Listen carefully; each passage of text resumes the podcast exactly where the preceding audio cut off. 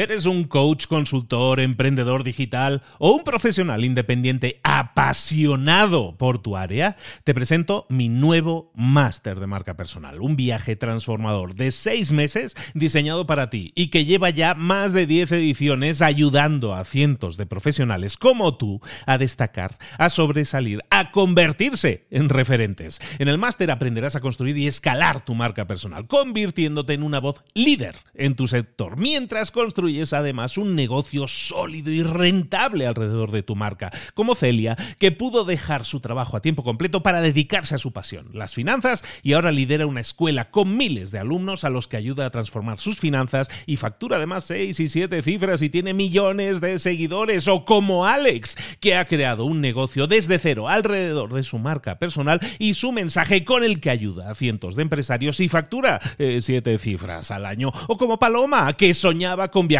por el mundo y que ahora vive como nómada digital con cientos de miles de seguidores y más de 17.000 alumnos. Gracias al máster, su sueño pasó de ser una idea a una realidad rentable y reconocida. Este es el momento de que tú también dejes tu huella, de influir y de vivir por fin de tu pasión. Visita librosparaemprendedores.net barra marca y descubre muchas más historias de éxito de gente que confió en nuestro método. En junio comenzamos además la nueva generación y añadimos más novedades, más servicios y más soporte que nunca. Únete a la élite de profesionales que ya están cambiando sus vidas. ¿Estás listo? ¿Estás lista para desarrollar tu marca personal y ser nuestra próxima historia de éxito? Pues visita librosparaemprendedores.net barra marca y comencemos. Vivimos en un mundo acelerado, vivimos en un mundo en el que se requiere de innovación constante, se requiere de creatividad constante y se requiere que nuestra empresa, nuestro equipo de trabajo también genere innovación, creatividad. Sin embargo, para que eso suceda, tiene que haber un líder que entienda que eso se tiene que provocar, que no tiene que cometer errores y que tiene que provocar que la gente quiera participar, que se sienta partícipe. Para eso tenemos que aprender a liderar. Si tú te quieres atrever a liderar, eh, te aconsejo mucho que escuches el resumen que vamos a hacer hoy en libros para emprendedores de Dare to Lead, de Atrévete a liderar, vamos a llamarlo así porque no está traducido al español, Atrévete a liderar. Y eso es lo que quiero que hagas, atrévete a liderar, a salir, a ser vulnerable, a, a provocar la empatía para que tu equipo no sea más amigable o más avistoso, que también sino para que tu equipo genere innovación, para que tu equipo genere creatividad. Eso lo vamos a ver aquí, ahora, en Libros para Emprendedores. Sin más, comenzamos.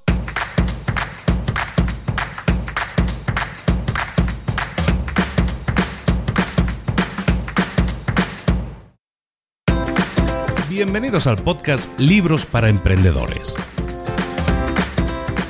Para alcanzar el éxito en cualquier negocio que quieras emprender, debes formarte, debes estudiar, aprender para emprender.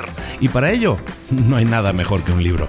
En el podcast Libros para Emprendedores te ayudamos de tres maneras. Primero, seleccionando los mejores libros del mercado para ayudarte a emprender, a mejorar en tu emprendimiento. Segundo, te ofrecemos gratis un resumen de los puntos más valiosos explicados en cada libro. Y tercero, te damos finalmente pasos a seguir para poner en práctica todas esas lecciones aprendidas y así poder acortar tu camino hacia el éxito ya sea marketing, ventas, liderazgo, emprendimientos, mentalización, eh, vamos a analizar lo mejor de lo mejor, de los mejores libros del mercado y te lo vamos a dar todo bien masticadito y listo para ser aplicado. Soy Luis Ramos, empresario y emprendedor, y voy a acompañarte, si me lo permites, en este camino. Sin más, comenzamos. Muy buenas a todos, bienvenidos un día más, una semana más a Libros para Emprendedores. Aquí estamos de nuevo, y así empezamos siempre, desde hace muchos años ya. Aquí estamos de nuevo trayéndote, como siempre, un gran libro, un libro súper provocador en este sentido, porque nos hace trabajar en eso que estamos haciendo mal en nuestra empresa. Es un libro escrito en el año 2018, se edita a finales del 2018, es un libro súper reciente, un libro que se titula Dare to Lead, Atrévete a liderar, en la traducción literal, escrito por una señora que se llama Brené Brown, tal cual suena con las cinco letras Brené y con acento en la E final, Brené Brown. Brené Brown es una profesora de la Universidad de Texas, una profesora de la Universidad de Houston, ha dedicado toda su vida prácticamente al estudio de la vulnerabilidad, el estudio de la empatía y cómo aplicar eso sobre todo en las organizaciones, entre otras muchas cosas. Para que te hagas una idea, su charla TED tiene tres charlas TED. Tiene dos charlas TEDx y una charla TED ya en el TED general. O sea, imagínate el nivelazo su charla TEDx más famosa, eh, de, que, en la que habla de vulnerabilidad, es una charla de las más vistas de toda la historia de TED. Es una charla que tiene casi 50 millones de visualizaciones solo en la plataforma de TED. No solo eso, tiene, eh, yo creo que hay muy poca gente que no sean humoristas que tengan eh, especiales dentro de Netflix. Bueno, pues Brené Brown hace unos meses acaba de estrenar en Netflix un especial de una hora y pico que puedes ver para que veas un poco el rollo que utiliza esta señora. Y, es que es como ir a un teatro a ver un humorista. Lo mismo, pero tú vas a ver a Brené Brown, que hace también su tour de, de eventos en vivo. Brené Brown, si lo quieres ver, si tienes Netflix, si lo quieres ver, depende del país, se llama o Sé Valiente o La llamada de la valentía. Si lo buscas en Netflix, ahí tienes la charla de Brené Brown en un teatro muy motivadora y en la que habla de todos estos temas. Eh, tiene cinco libros editados, el último es el que vamos a ver hoy, Dare to Lead, Atrévete a liderar, y todos sus libros han sido número uno en el New York Times. Es una señora top, con un contenido muy top y un contenido dedicado al liderazgo, pero un liderazgo siglo XXI, llamémoslo así. ¿Por qué? Y ya empezamos con el resumen, porque como decíamos en la introducción, vivimos en un mundo que, en el que se nos demanda innovación constante, creatividad constante en nuestra empresa. Pero sin embargo, nosotros como líderes en esa organización, ya sea grande o ya sea pequeña, estamos cometiendo una serie de errores y esos errores son los que se interponen en la creatividad y en la innovación. ¿Cuáles son esos errores? Primero, y que intentemos sacar de nuestro lugar de trabajo tanto la vulnerabilidad como la incertidumbre. Cuando nosotros nos rehusamos a permitir que haya riesgos, que haya incerteza, incertidumbre en nuestro trabajo, los líderes lo que estamos creando es culturas de trabajo en la que los miembros de ese equipo no se les está permitiendo controlar sus reacciones emocionales naturales hacia la incerteza, hacia la incertidumbre, hacia el fallo, hacia el fracaso.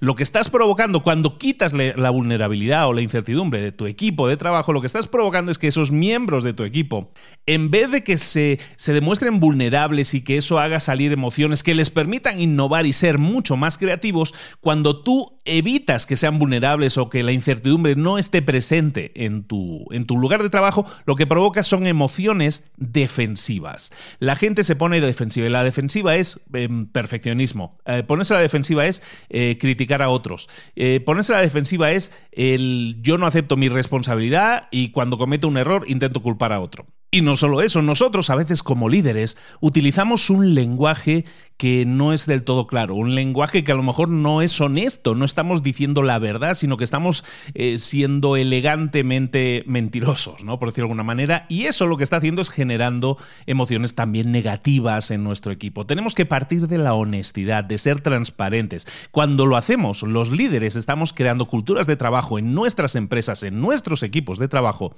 que son honestas. Y cuando nosotros somos honestos, generamos esa cultura de trabajo productiva de retroalimentación positiva que permite que los miembros de su equipo mejoren.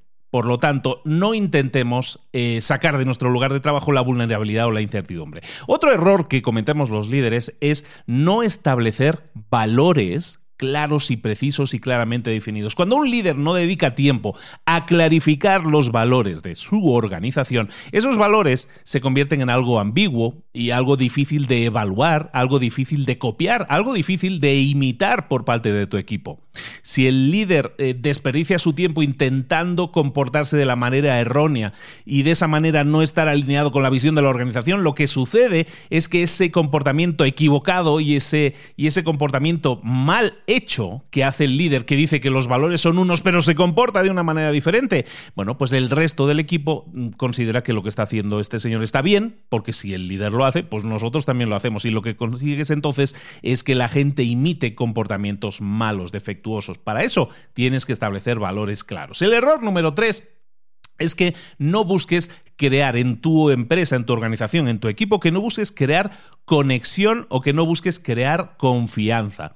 Cuando no hay una cultura de confianza, de, de, confiar en el otro, en el lugar de trabajo, todos esos miembros de ese equipo lo que hacen es retenerse, retienen sus ideas, no expresan nuevas ideas. ¿Por qué? Porque tienen miedo a que se rían de ellos, a ser ridiculizados por sus eh, compañeros de trabajo o que incluso sean castigados por pensar de manera, de manera contraria como piensa la organización. Entonces, si nosotros no generamos esa cultura de la confianza, la gente se va a retener, no va a compartir. Entonces no vamos a poder innovar, no vamos a poder eh, tener más creatividad en nuestro lugar de trabajo. Entonces esta falta de, confianza se extiende por todos los miembros del equipo como la pólvora. El miedo al fracaso, el miedo a la vergüenza de que alguien se ría de mí si digo algo diferente, si opino algo diferente, si propongo algo nuevo y arriesgado y creativo, entonces eso hace que las empresas no avancen, no avancen y se estanquen. Ese es el tercer error, pero el cuarto error también importantísimo es que no, no preparemos a nuestros equipos para que gestionen el fracaso. ¿Por qué? Porque no somos perfectos, porque vamos a fracasar, porque cada vez que probamos algo no garantizamos que funcione bien. A veces las cosas salen mal. Entonces, cuando un miembro de un equipo no está preparado para asumir, no está preparado para manejar ese tipo de fracaso, entonces no responden con productividad ante el fracaso. ¿A qué me refiero con eso? Que reaccionan emocionalmente, que se cubren, que intentan protegerse, que se ponen en modo defensivo cuando hay un error. Si nosotros no les enseñamos, no les enseñamos, no les decimos, no les guiamos para que respondan de forma productiva ante el fracaso, que, que, que se va a producir, eso es indefectible. Entonces, cuando algo fracasa, cuando algo sale mal, tenemos que provocar que nuestro equipo reaccione de otra manera, que no se ponga a la defensiva, que no intente culpar a otro, que lo esconda para que nadie se entere. Tenemos que manejar productivamente el fracaso, esto es decir, oh, bueno, esto no ha funcionado, vamos a intentar entender por qué, vamos a intentar solucionarlo para que eso no vuelva a suceder. ¿De acuerdo? Entonces, estos son los grandes errores que hay en todas las empresas, en todas las empresas, y tenemos que, compartirlos desde el liderazgo. Eso es el liderazgo bien entendido. El liderazgo no es dar órdenes, el liderazgo no es decir, hazme esto y lo quiero para mañana. El liderazgo es entender que puede haber fracasos, que puede haber fallos, que tenemos que generar empatía. Todo eso lo vamos a ver hoy. Esto es toda la introducción, pero ¿de qué vamos a ver hoy? Hoy vamos a hablar de cuatro habilidades que básicamente lo que hacen es desarrollar la valentía. Porque ser un líder efectivo, ser un líder vulnerable, requiere de ser valiente. Hay que ser valiente. Entonces lo que vamos a ver son las cuatro habilidades, y básicamente el resumen del libro es eso, cuatro habilidades que un líder valiente debería poner en práctica. El primer punto es que tenemos que desarrollar la vulnerabilidad, tenemos que hacernos vulnerables. Eh, la vulnerabilidad es exponerte, es eh, exponerte cuando hay riesgo de fracasar, cuando hay situaciones que son que hay incerteza en ciertas decisiones, en los resultados de lo que va a suceder, cuando hay la posibilidad de, sufrir un daño emocional. Entonces, ser vulnerable es exponerte a todo eso. Eh, enfrentarte y mostrar vulnerabilidad es la base de cualquier liderazgo valiente. Solo en una reunión en la que tú te muestres vulnerable será una reunión en la que puedas manejar la respuesta que ese equipo tiene ante el miedo, ante la incertidumbre y que puedas intentar crear cosas productivas para solucionar eso que nos da miedo o que nos eh, causa incertidumbre. Hay una serie de mitos alrededor del tema de la vulnerabilidad que tenemos que, tenemos que romper. El primer mito es que ser vulnerable significa ser débil, nada más lejos de la, de la realidad. Ser vulnerable significa que hay situaciones, que hay eventos en los que tú tienes, a, oye, tienes inquietud sobre algo, sobre lo que va a suceder, pero es importante entender que esa vulnerabilidad no es igual a miedo. Entonces, ser vulnerable no significa ser débil, no significa tener miedo, significa, realmente reconocer esos sentimientos de, de, miedo, de aprensión que puedas tener y saber que hay algo fuera de tu control, que hay algo que no puedes controlar y entonces, ahí está la diferencia, ser lo suficientemente valiente para seguir adelante en cualquier caso. No es debilidad, es mucho más potente que eso. La, vulnerabilidad significa que en vez de evitar situaciones difíciles, cuando tengo miedo trato de evitarlo, ser vulnerable significa que enfrento las situaciones difíciles y que acepto que puede que salgan mal, pero bueno, simplemente le pongo valentía a esas cosas y las enfrento. No me escondo porque ser vulnerable signifique ser débil. Ese es un mito, otro mito de la vulnerabilidad, que es que eh, la vulnerabilidad es para otros, no es para mí, yo no me puedo demostrar vulnerable. La vida está llena de un montón de experiencias en la que no vamos a conocer nuestros resultados. Entonces, exponernos a un resultado, exponernos a un fracaso, no es posible en la cultura de hoy en día. Estamos educados para evitar el fracaso. La, cultura de trabajo hoy en las empresas está enfocada en evitar la vulnerabilidad, en, en, evitar el fracaso, ¿no? Porque se entiende que ser vulnerable también entra dentro de esa categoría de que tiene que ver con el fracaso. Entonces, lo que estamos consiguiendo cuando en nuestra empresa hacemos eso es escoger que la gente no se enfrente a esa vulnerabilidad, entonces no demuestre valentía, no demuestre que quiere estar en control de la situación. Lo que estamos enviando es la señal, es el mensaje a nuestra cultura de trabajo de que lo que sería adecuado sería esconderse y, no, y esconder nuestras emociones en vez de mostrarnos ser vulnerables. ¿no? Ese es el segundo mito. El tercer mito es ese, el mito típico del es que yo no necesito a nadie. Yo esto lo hago yo solo, no necesito a nadie. Cuando tú trabajas en un equipo, la potencia de un equipo es extraordinaria si trabajas en equipo.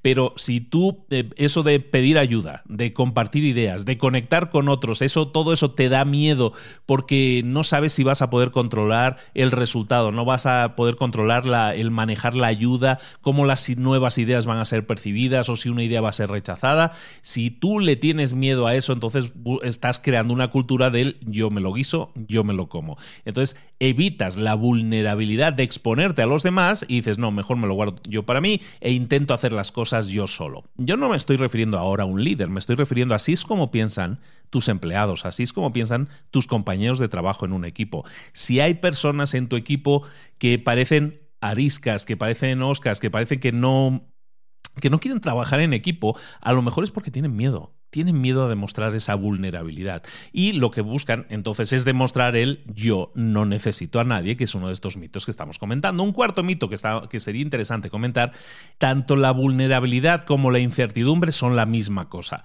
Muchos líderes eh, no quieren expresar su vulnerabilidad en el lugar en, donde trabajan, básicamente porque eh, malentienden que ser vulnerable significa también, de alguna manera, eh, es algo eh, relacional, es algo que afecta a las relaciones y que es además algo sistémico, que son las dos cosas. La vulnerabilidad sistémica en, una, en un lugar de trabajo, sistémico, vamos a explicarlo.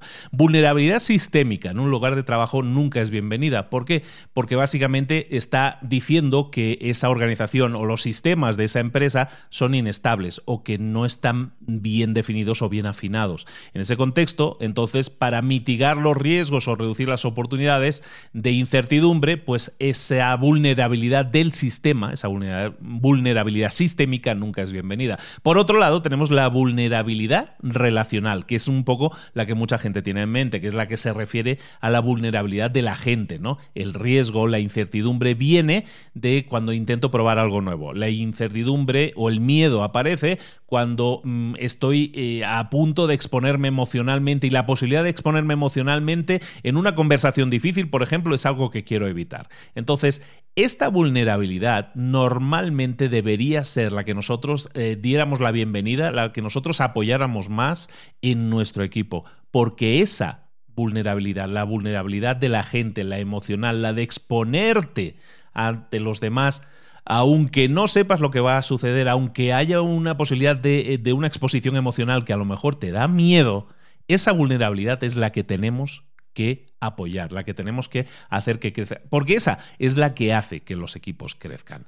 Otro mito, otro mito que, se compone mucho, que está dentro siempre del tema de la vulnerabilidad, básicamente es que yo me escondo mis emociones, yo, yo escondo todo lo que siento, lo que, lo que quiero exponer y todo eso lo escondo, a menos que tenga muchísima confianza con mis compañeros de equipo, con esa persona en concreta, porque es como si fuera súper amiguis y al ser muchos muy amiguitos, entonces si ya tengo confianza, entonces puedo demostrarme vulnerable.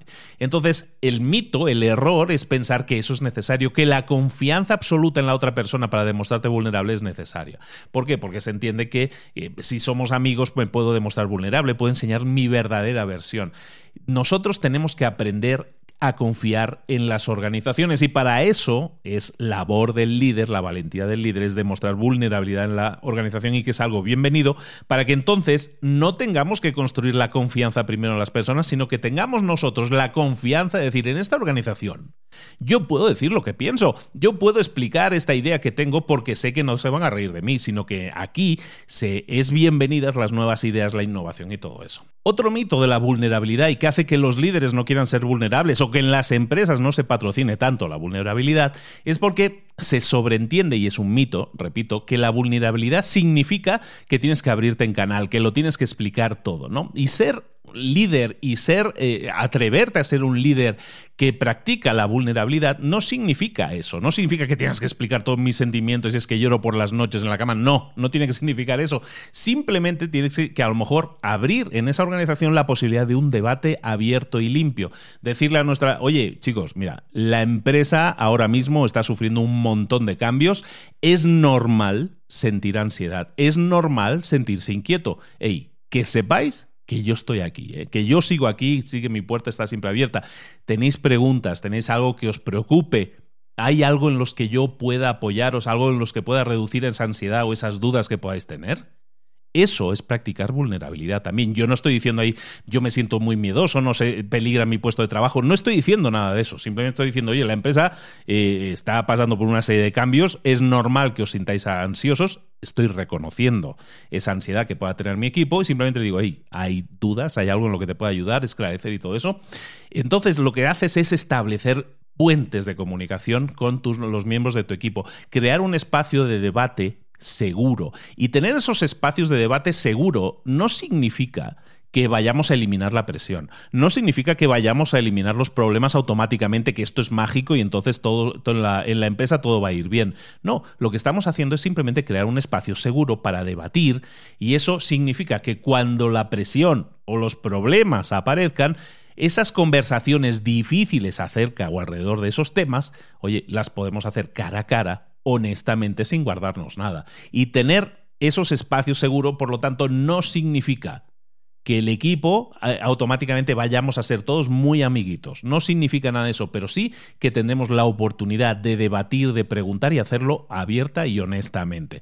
Mm, que parece algo que debería ser mm, por derecho, deberíamos tener en todas las empresas, pero que sin embargo no tenemos. Entonces, todo eso son mitos que rodean la vulnerabilidad. Entonces, claro, cuando tú le dices a una persona, hombre, eh, demuéstrate vulnerable en la organización, ¿eso te va a ayudar? Pues la gente dice, no, por toda esa serie de mitos que hemos estado eh, tratando ahora. Entonces, vamos a empezar a hablar de cómo podemos cambiar las cosas en nuestra empresa, en nuestro equipo de trabajo, con la gente con que nos rodea, en nuestra familia incluso, y vamos a ver cómo podemos ser más valientes y atrevernos, como dice el título del libro, a liderar de forma vulnerable. Y todo esto comienza por la comunicación cuando yo me siento delante de un equipo y de, o delante de una persona, vamos a ver, conversaciones uno a uno. Yo me siento delante de una persona y en vez de darle una comunicación clara, en vez de ser vulnerable, de acercarme a esa conversación con honestidad, con claridad, con todo eso que hemos estado comentando antes, si yo me siento delante de una persona de mi equipo y en vez de darle una retroalimentación clara y efectiva, en vez de hacer eso, pues yo intento ser mm, políticamente correcto e intento darle los argumentos de la forma más suave posible, no explicando las motivaciones reales que hay detrás de lo que está pasando. Eso lo hago no para ser políticamente correcto. Cuando yo hago eso, y eso es algo que sucede en todas las organizaciones, cuando la gente da el, mensaje políticamente correcto, lo que está haciendo es evitar esas conversaciones difíciles. ¿Por qué? Porque es mucho más cómodo no hacerlo, porque es mucho más fácil no hacerlo. Cuando tú no, no, enfrentas una conversación difícil con honestidad, no estás siendo honesto, no estás siendo claro, no estás ayudando. Cuando tú das una retroalimentación que es mm, políticamente correcta, eh, probablemente estás siendo injusto o estás siendo injusta con la persona que tienes delante de ti. ¿Por qué? Porque la persona que está delante de ti recibe ese comentario políticamente correcto, pero no claro, no efectivo, eh, que es mucho más fácil darlo. Para ti, ¿qué sucede? La persona que recibe ese mensaje no está recibiendo ningún tipo de indicación de que necesite mejorar. No se le está diciendo, oye, esto no ha ido bien, tenemos que buscar mejorarlo de alguna forma y tenemos que generar una, una rendición de cuentas en esa persona para que no solo se le encargue que mejore en determinada área, sino que también cómo se le va a medir. Al ser políticamente correctos, al, al evitar el conflicto hoy en día, lo que estamos haciendo es no dar mensajes claros y entonces evitamos que se puedan solucionar los problemas bien y evitamos que la gente pueda crecer y que la empresa puede crecer, estamos perdiendo el tiempo, estamos creando frustración en la otra persona. ¿Por qué? Porque le estamos dando mensajes eh, suavizados, pero que no le están diciendo realmente lo que nosotros queremos de esa persona. Entonces, ¿cómo podemos solucionar esto? Entonces, uno de los grandes puntos en la comunicación y en el liderazgo es tener esa comunicación libre y honesta. Tienes que sentarte con tu equipo, paso uno, tienes que sentarte con, tu equipo y hacerle entender a tu equipo que a partir de ahora la comunicación va a ser honesta. Entonces, claro, sentarte delante de tu equipo y decir, oye, ahora voy a trabajar honestamente y voy a explicarme honestamente con vosotros. Si tú haces esto y empiezas a decirle así el cambio, la gente lo va a notar como muy agresivo. Pero, ¿y si lo hacemos al revés? ¿Y si tú te sientas con tu equipo y el primer paso que des, es decir, a partir de ahora en esta organización vamos a demostrar más vulnerabilidad, vamos a trabajar más honestamente y nos vamos a decir las cosas con mucha mayor fluidez? Y entonces lo que te propongo es que en esta primera sesión nos sentemos y que todos, de alguna manera, me expliquen a mí, me digan a mí, me den retroalimentación a mí de qué tan buen líder estoy siendo. Entonces, paso uno, ¿por qué no te sientas delante de tu equipo y les dices, oye, me gustaría que me, que me ayudarais, me gustaría de alguna manera que me dierais retroalimentación. ¿Qué tan buen líder estoy siendo? Y os pregunto directamente, ¿hay algo en lo que pueda mejorar? ¿De qué forma podría yo ser un mejor líder? Eh, la gente, cuando tú les preguntas esto a la gente y es la primera vez que sucede, ¿qué va a pasar? Bueno, pues ellos van a hacer el switch igual que tú lo haces a eso de ser políticamente correctos y no le vamos a decir las cosas bien, vamos a suavizarle la píldora. Entonces prepárate a preguntarles por áreas específicas de mejora, por preguntarles por sus experiencias específicas trabajando contigo. Porque al preguntarle cosas específicas les estás presionando para que se salgan de esa área de confort, de esa área políticamente correcta y recibir respuestas honestas. Y ahora sí, cuando ya hayas recibido esas respuestas honestas, ¿cómo tienes tú que reaccionar? Y esto sirve en los dos sentidos cuando tú estés dando también una retroalimentación honesta.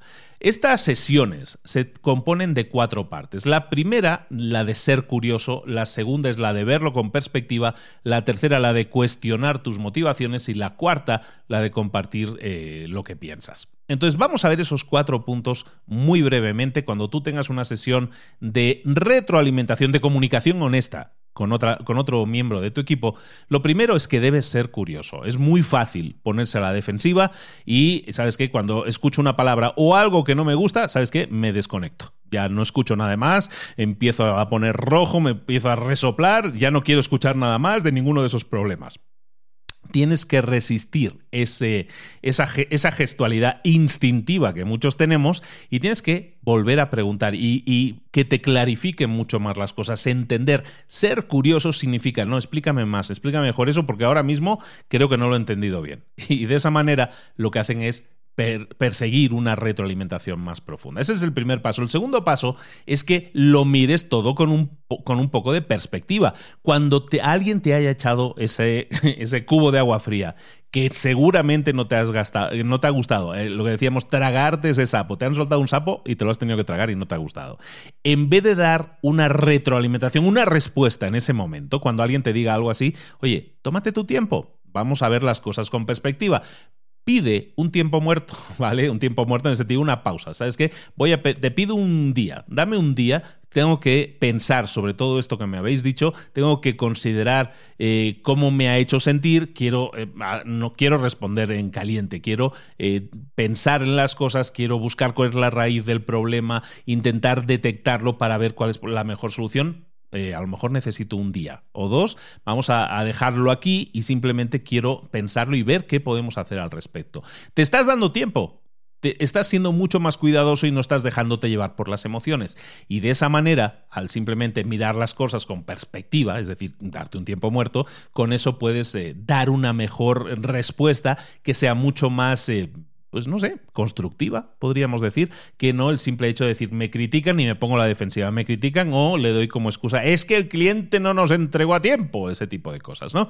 Entonces, el, punto uno, recordemos, es ser curioso, preguntar, profundizar sobre lo que nos están diciendo. El segundo, ver las cosas en perspectiva, darnos una pausa. El tercer punto es cuestionarte tus motivaciones, preguntarte a ti mismo qué es lo que puede estar motivando esto que me han dicho? ¿Qué es lo que puede estar motivando mi propio comportamiento. ¿Qué es lo que puede estar motivando y cuál es el verdadero problema aquí? Entonces tienes que empezar a cuestionar tus motivaciones. ¿Por qué estás reaccionando de esa manera? ¿Es por miedo? A lo mejor la persona que está teniendo miedo eres tú o por lo que pueda decirte tu jefe o por lo que sea. Entonces, el tercer punto en este tipo de conversaciones nos hemos dado un tiempo fuera y entonces vamos a, a cuestionar nuestras motivaciones. Y luego finalmente vamos a volver y vamos a compartir aquello que pensamos. Vamos a regresar con nuestro equipo y vamos a compartir eh, nuestras reflexiones, aquello que se llama pasado por la mente, de una forma mucho más fría, mucho más, más razonada, habiendo buscado la raíz del problema.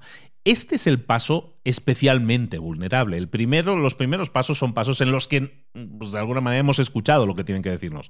Pero el de compartir lo que piensas es el paso verdaderamente vulnerable. Es difícil, exponer temas emocionales que estén provocando tus comportamientos o la forma en que reaccionas. Pero es necesario y es mucho más fácil y mucho más cómodo eh, ponerle la culpa a otra persona. Pero lo difícil, lo que hace crecer tu relación con el equipo y lo que demuestra tu vulnerabilidad es especialmente eso. Explicar cuál es la razón detrás de las cosas para que el líder valiente demuestre que lo es explicándole a su equipo cómo son las cosas. La honestidad primero. Cuando tú expones la raíz de un problema a tu equipo, eso le permite al equipo ayudarte a que se creen soluciones productivas. Si recuerdas, en la introducción estábamos hablando que las verdaderas empresas exitosas hoy en día son las que innovan, son las que generan soluciones productivas.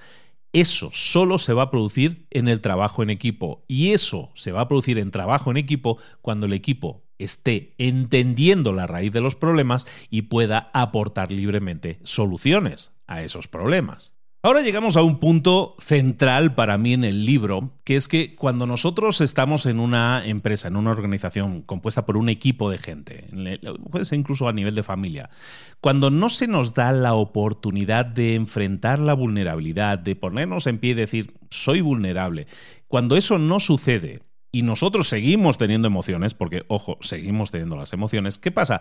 Nuestro ego eh, eh, toma el control, eh, está controlando cómo nos sentimos.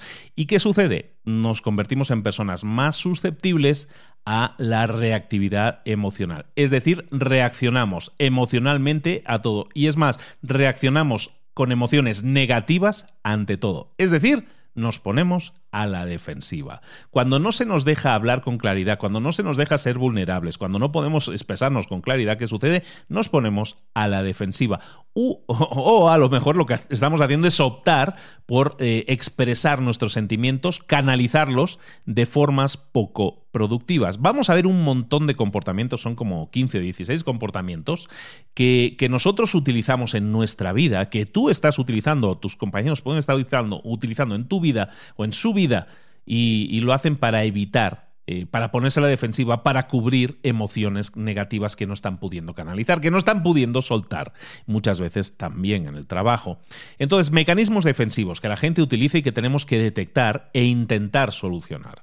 El primero, por ejemplo, ponerse a la defensiva eh, puede ser, mm, por ejemplo, nublar eh, sentimientos complicados. Y con nublar nos estamos definiendo que cuando nosotros tenemos una emoción negativa o cuando un equipo, un miembro del equipo tiene una emoción negativa, para escapar a esas sensaciones que no son eh, agradables, lo que hacen son nublar esas sensaciones, las ponen, las ponen más difuminadas. ¿Cómo? Hay gente que bebe alcohol, hay gente que soluciona eso o tapa esas, eh, esos sentimientos mediante la compra, ¿no? Compra indiscriminadamente o agenda demasiadas cosas, se enfoca en el trabajo y se pone a trabajar, trabajar, trabajar demasiadas horas, o se pone a jugar, o todo eso son sensaciones negativas que son mecanismos defensivos para tapar un problema que es un sentimiento negativo.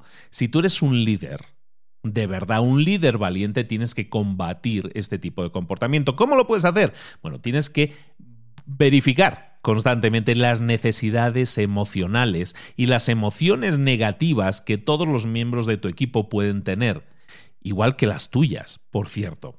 Entonces, ¿cómo podemos eh, manejar estas situaciones? Cuando esto suceda, en vez de preguntarnos o en vez de preguntarle a ese miembro del equipo, ¿cómo puedo hacer que estos sentimientos, que estas sensaciones negativas desaparezcan? En vez de preguntarnos eso, vamos a preguntarnos o vamos a hacer que el miembro de tu equipo o tu equipo se pregunte, cuál es la fuente de estos sentimientos. ¿De dónde provienen? ¿Cuál es el germen que está provocando estos sentimientos que hacen que yo me comporte de tal o cual manera como un mecanismo de defensa? Ante eso. Es decir, vamos a profundizar mucho más en cuál es la fuente real del problema. Otras personas, mecanismos de defensa, vamos a ver muchos. Como te decía, otro mecanismo de defensa es evitar aquello que es difícil o evitar situaciones incómodas. Eso se hace muchísimo en la empresa. Evitan situaciones incómodas. Uy, sé que esto va a originar un conflicto. Mejor me lo evito y eh, me evito esa situación incómoda y me callo o no hago nada, ¿no? Por, por miedo a esas situaciones o por evitar sencillamente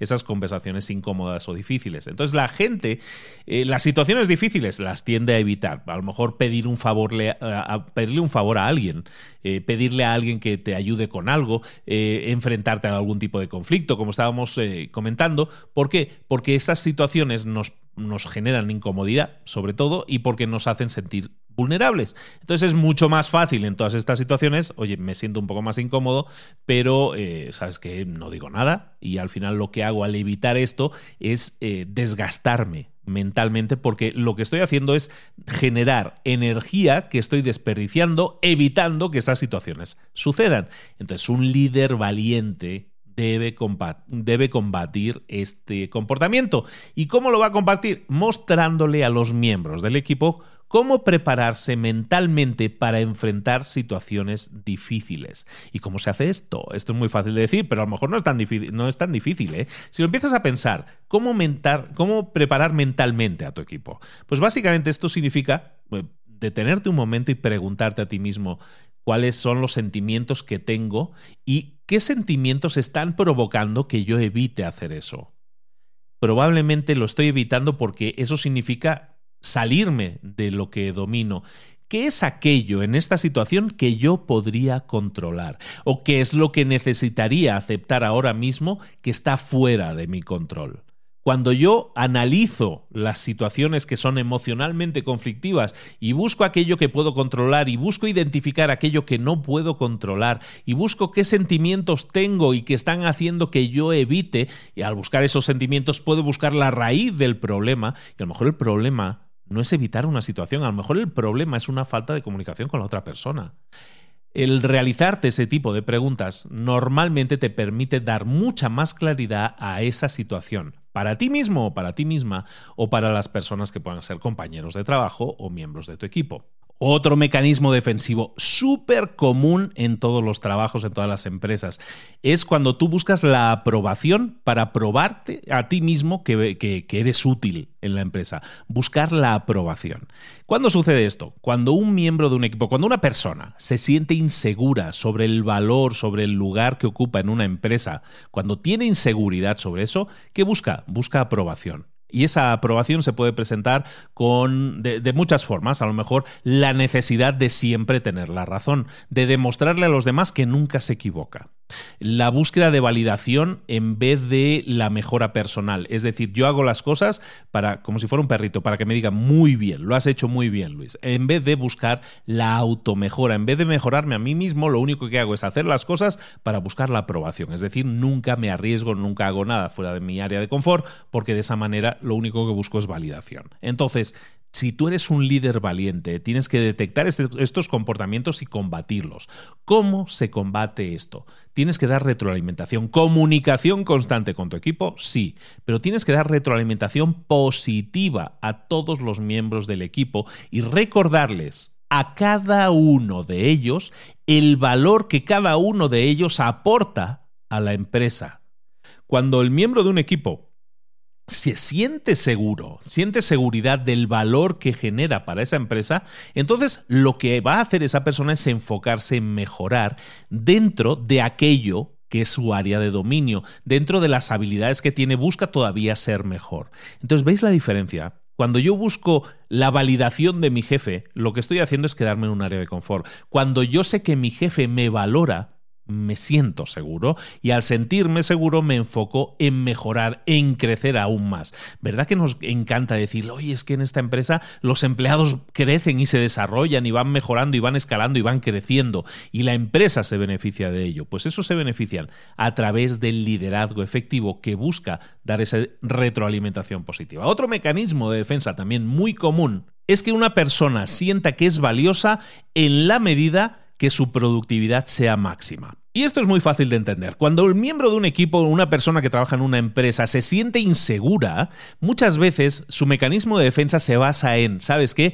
Eh, como me siento inseguro del valor que aporto a la empresa, me siento inseguro en lo que estoy haciendo, ¿sabes qué? Yo creo que para que mi empresa vean que soy muy bueno y que aporto mucho a la empresa y que doy mucho valor a la empresa, lo que voy a hacer es ser ultra productivo. Y entonces hay muchas personas que para demostrar su valor a la empresa creen que demostrarle valor a la empresa significa ser ser ultra productivo, trabajar más que nadie, nunca me tomo vacaciones, nunca descanso, no tengo hobbies, llego por la mañana temprano y me voy muy tarde como para que así demostrar que esa sobreproducción, esa sobreproductividad que tengo es demostrarle a la empresa, mira, mira qué compromiso tengo con la empresa.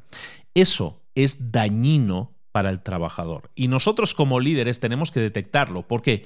Porque nuestros cerebros y los cerebros de tu equipo, de tus, las personas que trabajan contigo, contigo, requieren, necesitan necesitan pausa, necesitan tiempo de desconexión, necesitan tiempo para explorar y aprender cosas nuevas, necesitan ejercitar la creatividad y la innovación en sus vidas, necesitan descansar si una persona nunca desconecta, si una persona siempre está conectada al trabajo, sale del trabajo y sigue con el teléfono dándole, dándole, dándole, sigue trabajando a todos los efectos. Si, si, esa persona no desconecta, lo que está haciendo es aumentar las posibilidades de que aparezca la depresión, la depresión que aparezca la ansiedad o que, como se dice vulgarmente, que se queme, que es una persona que se va a acabar quemando. Entonces, si tú eres un líder valiente, tienes que detectar este comportamiento y combatirlo. ¿Y cómo? Bueno, pues definiéndole límites a los empleados de tu equipo. Es decir, no permitiéndoles que eso suceda. Establecer límites puede ser algo tan simple como, sabéis que no se responden correos electrónicos el fin de semana.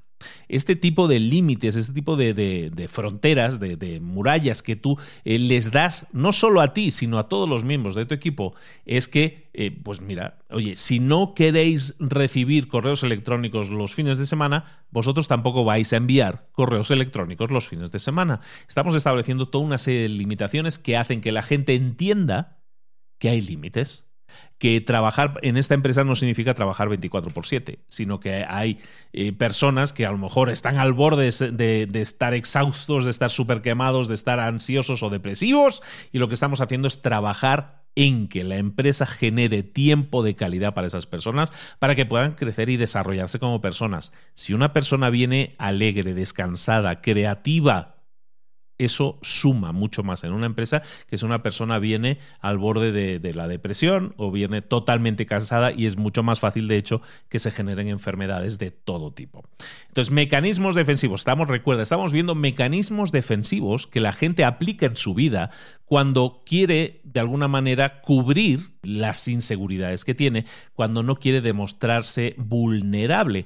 Y otro mecanismo defensivo que vemos muy habitualmente en las empresas es la supresión de la autenticidad para, pues bueno, para estar dentro, para, pues para sentirse que forman parte del equipo. La supresión de la autenticidad básicamente es que en una cultura de empresa, una cultura de trabajo, en la que se obliga a la gente a que tiene que estar, encajar dentro de un determinado molde, hace que las personas sientan que deben suprimir sus verdaderos rasgos de personalidad para encajar dentro de lo que se espera de ellos. Entonces, ¿qué pasa? Que es que las personas no se demuestran de la forma auténtica que son, simplemente están suprimiendo sus verdaderas personalidades para encajar dentro del molde que se espera que ellos demuestren dentro de una empresa. Si tú eres un líder que quiere combatir ese comportamiento, debes comprometerte con el tema de la inclusión de diversas perspectivas, que la gente puede pensar diferente, puede vestir diferente, puede expresarse diferente. Básicamente tienes que eh, evitar cualquier tipo de sesgo, cualquier tipo de privilegio a una persona que se comporte de una manera frente a otra persona que se comporte de otra, siempre estamos entendiendo dentro de un entorno de productividad, de un entorno de crecimiento. ¿De acuerdo? Entonces, no todas las personas de tu equipo tienen que vestir como tú. No todas las personas de tu equipo tienen que parecerse o llevar el mismo corte de pelo que tú. Todas las personas que forman parte de tu equipo no tienen que venir de la misma universidad o haber cursado la misma carrera. Nosotros podemos incluir a gente totalmente diferente y nuestras reuniones van a ser mucho más ricas y la creatividad y la innovación se van a producir mucho más cuando haya personas de orígenes diferentes, que visten diferente, que se expresan diferente, que, son diferentes a ti. Y no pasa nada porque sean diferentes. Y un líder valiente entiende que eso lo tiene que evitar. Otro tipo de mecanismo defensivo, básicamente, es que busquen la aceptación de forma externa. Esto es, hay personas que en el trabajo, cuando no se sienten valoradas, muchas veces tratan de llenar ese vacío buscando la validación externa, yo qué sé, mediante el, eh, buscar que se les acredite el trabajo o las ideas que no son suyas. A lo mejor una persona ha tenido la idea y esa persona dice, no, no, esa idea fue mía originalmente, ¿no? Porque de esa manera sienten que son más valiosos.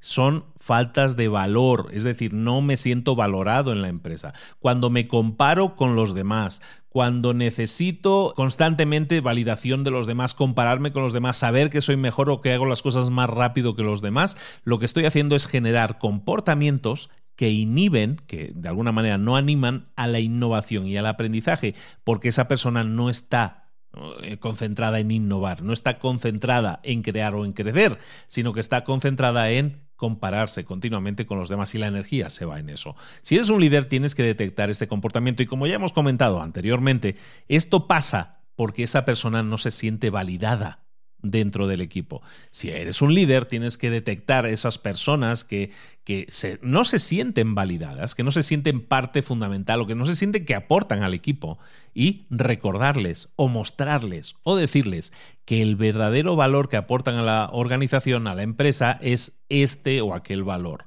Si tú no les das esa información, si tú no les dices a todos que son realmente valiosos en esa empresa, entonces estás generando toda esa serie de problemas y comportamientos. Otro comportamiento defensivo muy, muy común es el de matar o morir. El de matar o morir lo llaman en el libro.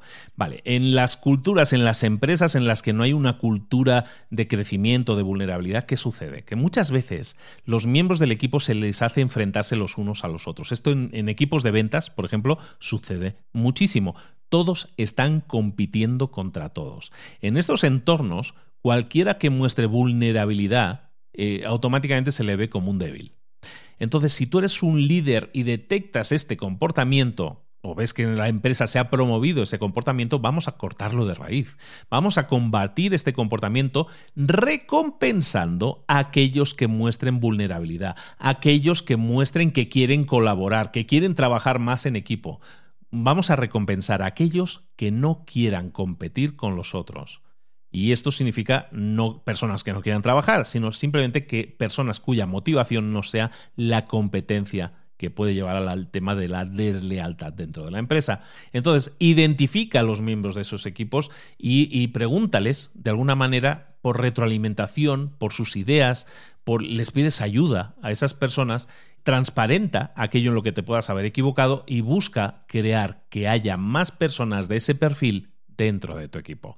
Otro mecanismo defensivo también muy común es el cinismo, el, sarcasmo, incluso como respuesta a emociones negativas. Muchos miembros del equipo, eh, pues a lo mejor pueden sospechar de los demás, pueden eh, no demostrar sus sentimientos reales con otras personas y generar eh, comentarios cínicos, comentarios sarcásticos que normalmente lo que hacen es hacer que cualquier tipo de relación en esa empresa sea como, como amargura, ¿no? Que haya como mucha amargura. ¿Por qué? Porque se generan sentimientos de, de reproche, de resentimiento, de confusión. Todas esas emociones negativas canalizadas como cinismo o como sarcasmo, básicamente también tienen que ser combatidas. ¿Cómo puede un líder combatir eso? Tiene que recompensar a aquellas personas que se comunican con claridad y que no se permiten nada de cinismo y nada de sarcasmo. Es decir, identificar a las personas que realmente se expresan sin cinismo y sin sarcasmo y premiarlas para que todos los demás que sí lo hacen vean que aquí lo que se premia es la honestidad y la transparencia, no el cinismo, no el sarcasmo. Otro mecanismo defensivo que también la gente utiliza, que es muy basado en este punto que acabamos de comentar, es la crítica. Hay mucha gente que tienen miedo y entonces lo expresan ese miedo, esas inseguridades, las expresan criticando a los otros. esa emoción negativa que sienten, básicamente lo que hacen es buscar que el foco no esté en ellos y pasan el foco a otras personas, dirigen, señalan con el dedo a otras personas, critican a otras personas para que así no les critiquen a ellos, ¿no? Distraigo. Entonces, cuando hay crítica eh, dentro, cuando hay crítica dentro de la organización, tenemos que escuchar con claridad y hay, de nuevo, hay, varias formas de tratar la, la, crítica dentro, la crítica negativa dentro de una, dentro de una empresa. Cuando alguien diga, ah, es que nosotros siempre lo hemos hecho así, es que en esta empresa se hace así, de esta manera, siempre vamos a intentar contrapesar eso, poner en la balanza, cuando haya crítica, vamos a poner contribución. Nosotros podemos hablar de contribución positiva, de eh, combatir la, la, crítica mediante la contribución positiva, mediante el establecimiento de nuevas políticas en las que los miembros no puedan criticar. De alguna manera, buscar que cada persona pueda ofrecer un punto de vista o una idea sin que eso implique una crítica al poder establecido a lo que se ha hecho siempre, porque cuando alguien dice, por ejemplo, es que esto siempre se ha hecho así, lo que están haciendo es criticar. Están criticando a la persona que está proponiendo algo diferente, algo que puede ser innovador. Entonces hay que detectarlo,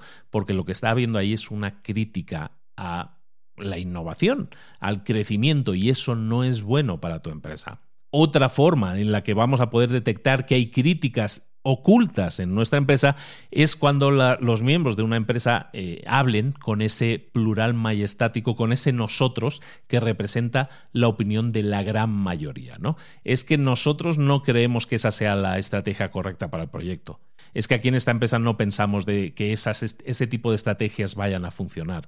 Cuando alguien se expresa de esa, de esa manera, con un, con un nosotros que pretende incluir una única opinión, una forma de pensar única en la empresa, lo que estamos haciendo es detectar, detectar en ese momento que ahí hay una crítica y vamos a intentar solucionarla, vamos a intentar contrapesarla y no aceptarla. Como veis, hay un montón, hay un montón de comportamientos. Otro comportamiento muy interesante a comentar es el del perfeccionismo. Mucha gente busca el perfeccionismo porque le da miedo eh, pasar vergüenza, porque le da miedo experimentar el fracaso de forma pública, es decir, ser criticado, no estar a la altura de las expectativas de los demás. El perfeccionismo es cuando una persona intenta ser perfecta en aquello que se le encarga, pero no busca retos, no busca riesgos, que son los que verdaderamente nos permiten aprender, nos permiten crecer, que son cruciales en una cultura de innovación. Entonces, cuando detectemos que hay personas que intentan ser perfectas, pero que inevitablemente van a fallar, lo que estaremos viendo son personas que evidentemente son imperfectas como todos y que estarán escondiendo aquellos errores que han cometido. Cuando alguien pretende dar una imagen de perfección, siempre esconde los errores que comete. Entonces, si eres un líder que quiere combatir, eh, quiere combatir este, este comportamiento, tienes que tener conversaciones honestas y abiertas con tus equipos, con los miembros de tu equipo, con todas esas personas que buscan el perfeccionismo. El perfeccionismo siempre es una validación externa, se enfoca en la percepción de los demás. Básicamente le estás diciendo al mundo que eh, a ti lo único que te importa es lo que los demás piensen de ti. Por el contrario, cuando tú proporcionas un entorno de trabajo en el que es saludable y la gente se puede enfocar en la automejora, en el crecimiento personal, bueno, básicamente la persona le estamos diciendo que pregúntate cómo puedes mejorar, no cómo puedes ser perfecto. ¿De acuerdo? La perfección siempre es cómo los demás piensan que lo estoy haciendo y lo que nosotros no, no estábamos buscando es, es eso, lo que nosotros estaríamos buscando es que personas se pregunten cómo puedo mejorar. Hay más mecanismos defensivos que las personas utilizan, pero me voy a centrar en tres últimos. Hay, hay más en el libro, tienes, son como 15 y 16. Me estoy centrando en aquellos que son más, más comunes, más identificables en tu día a día. Y hay muchos errores que son eh, cometidos por los líderes. Hemos hablado ahora de muchos errores que son cometidos por las personas, por los empleados, ¿no? por las personas que están eh, bajo algún tipo de jefe. Pero es que los jefes cometen muchos errores, lideran de forma errónea y hay muchos errores que son muy fáciles de detectar y que tenemos que corregir y detectarlos en nosotros mismos, si somos nosotros los líderes, y corregirlos.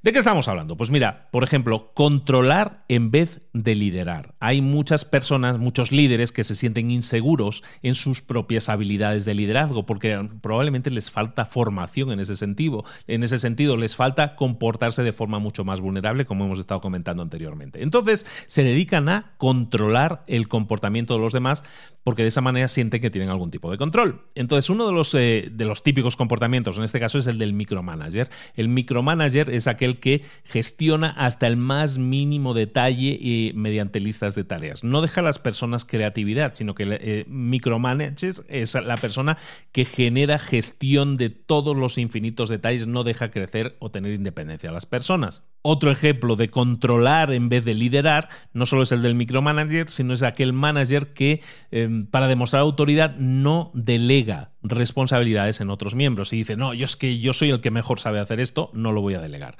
Eso es un mal líder, es un líder que busca el control, es sentir que se siente útil para la empresa, en vez de liderar, que es hacer crecer a los demás que están bajo de ti. Entonces, ¿cómo podemos eh, manejar ese tipo de cosas? Pues bueno, básicamente dándole autonomía a nuestro equipo. En ambos casos, darle autonomía a un equipo es no hacer micromanager, no ser micromanagers y por otro lado darle delegar responsabilidades que es confiar en el equipo y en la autonomía del equipo. Cuando nosotros estamos haciendo eso, y le ayudamos a ese equipo a que tenga éxito en esas tareas, lo que estamos haciendo es compartir la visión de una empresa, la visión de un equipo. La organización tiene que estar siempre creando visiones en las que todos los empleados, no solo el jefe, todos los empleados se sientan partícipes. ¿De acuerdo? Otro, otro mecanismo de defensa, y acabamos con este, es el de, la, el de controlar mediante el miedo. Hay muchos jefes que liderar para ellos significa utilizar el miedo, que los empleados me tengan miedo, que los empleados me teman, ¿no? Que siempre me, me, escuchen y que digan sí, señor, como si fuera un ejército, ¿no? El líder de una empresa que tiene problemas financieros, a lo mejor incluso va a utilizar eso. ¿no? Muchas veces una empresa con problemas financieros, el líder se comporta como un tirano ¿no? y le empieza a amenazar con que voy a despedir si no mejoráis, si no obtenéis mejores resultados. Ese tipo de comportamiento es muy común. Es muy común y se basa en la ignorancia de ese líder en manejar las situaciones. ¿Cómo podemos combatir esto? Bueno, tenemos que dar apoyo a los miembros de nuestro equipo. A través del miedo, a través de la incertidumbre, no vamos a obtener nunca ningún tipo de ventaja. Es una especie de micromanager que estamos haciendo, ¿no? Pero a medida que nosotros vayamos explorando estas ideas de vulnerabilidad que estamos diciendo aquí en la empresa, que básicamente es honestidad, es transparencia, entonces podremos comunicar mucho más efectivamente nuestra propia incertidumbre, las incertidumbres que nosotros tenemos y las podremos comunicar con nuestro equipo y reconociendo eso que no sabemos, estamos buscando la ayuda, la colaboración de nuestro equipo para salir de esa situación. Estamos creando espacios seguros de debate, como comentábamos antes. Entonces, cuando seas un líder que realmente detectes esto, haces una, una sesión, como hemos comentado anteriormente, en la que la gente te pueda opinar de cómo te estás comportando y detectes eso, entonces tienes que crear ese tipo de comunicación efectiva, ser vulnerable, transparente, para que las otras personas les estés permitiendo aportar para la solución de los problemas. Este es un episodio, un capítulo eh, muy extenso dentro del libro, básicamente con bastantes más eh, mecanismos defensivos, pero estos son los principales y los que yo creo que puedes detectar más, eh, más fácilmente en tu vida. Si nos damos cuenta, la mayoría de mecanismos de defensa que, te he estado comentando y muchos más que vienen en el libro, todos provienen de la misma raíz. Recuerda que tenemos que preguntarnos cuál es la raíz de estos problemas. Si vamos eh, eh, investigando un poco cuál es la raíz de los problemas, nos podemos dar cuenta que en la mayoría de los casos, por no decir todos, la raíz del problema viene en la vergüenza. Me avergüenza que me digan algo, me avergüenza que se sepa tal cosa, me avergüenza no estar a la altura de lo que la gente espera de mí, me avergüenza, me avergüenza, me avergüenza. En todos los casos, esa es la situación a la que nos tenemos que enfrentar. ¿Cómo podemos, nosotros como líderes, eh, entender eso y manejarlo de forma efectiva? El manejo de la, vergüenza, eh, de la vergüenza primero pasa por la aceptación. Tenemos que aceptar que eso existe y enseñarle a las personas a manejarlo. ¿Qué podemos hacer nosotros para que las personas no sientan vergüenza, no sientan eh, temor o pavor incluso a que esas cosas se sepan en muchos casos. Bueno, tenemos que desarrollar empatía. Es esa palabra que se dice que, ay, tienes que desarrollar la empatía. La empatía es muchas cosas y vamos a ver cinco eh, habilidades que tienes que hacer para desarrollar la empatía. El desarrollar la empatía te sirve para comunicar mejor, para entender mejor los problemas de otros y para entender que si una persona siente vergüenza o se avergüenza de determinada situación y no intenta compartirlo, nosotros tenemos que combatirlo con empatía. ¿Cuáles son esas cinco habilidades para desarrollar la empatía que tenemos que hacer? Primero, eh, aceptar la perspectiva del otro. La empatía, que es uno de los puntos que normalmente se hacen como definición de la empatía, ponerme en la piel del otro. La primera habilidad de la empatía es escuchar a la otra persona, escuchar la perspectiva, la experiencia de la otra persona que te está hablando. Al escucharla, tu meta es ver la experiencia que te están explicando desde la perspectiva de la otra persona. Evidentemente tú tienes tus propias experiencias, tú tienes tu propio recorrido y a lo mejor tú manejas las, las, cosas de una manera diferente, pero tu meta con la empatía es honrar la perspectiva del otro. Y eso no significa dar soluciones, sino significa hacerle preguntas a la otra persona, entender cuál es la perspectiva y la verdad para la otra persona que puede ser que tanto la perspectiva como la verdad de esa persona sean diferentes a la tuya y no lo estamos negando, simplemente estamos diciendo a la otra persona que entendemos, que comprendemos su punto de vista. Y esto nos lleva al segundo, a la segunda habilidad de la empatía que tenemos que desarrollar, que es el no juzgar. Cuando nosotros eh, nos sentamos con otra persona y esa persona se está abriendo ante nosotros, tenemos que intentar no juzgar nunca. Esto es de sentido común. O sea, cuando tú juzgas a otra persona, estás eh, criticándole de alguna manera y evitas que esa persona se abra, que esa persona que a lo mejor tiene miedos o tiene vergüenzas, no las saque, no las exponga, simplemente porque tú no estás siendo empático cuando juzgas a otra persona. Entonces tenemos que evitar juzgar a, a, otra persona. Para ser más empáticos tenemos que desarrollar cinco habilidades. Esta es la segunda. La tercera es entender los sentimientos de las otras personas. Y la cuarta sería decirle a otra persona que entiendes cómo se sienten. Es primero entender cómo se sienten y segundo hacerle ver que sí entiendes cómo se sienten.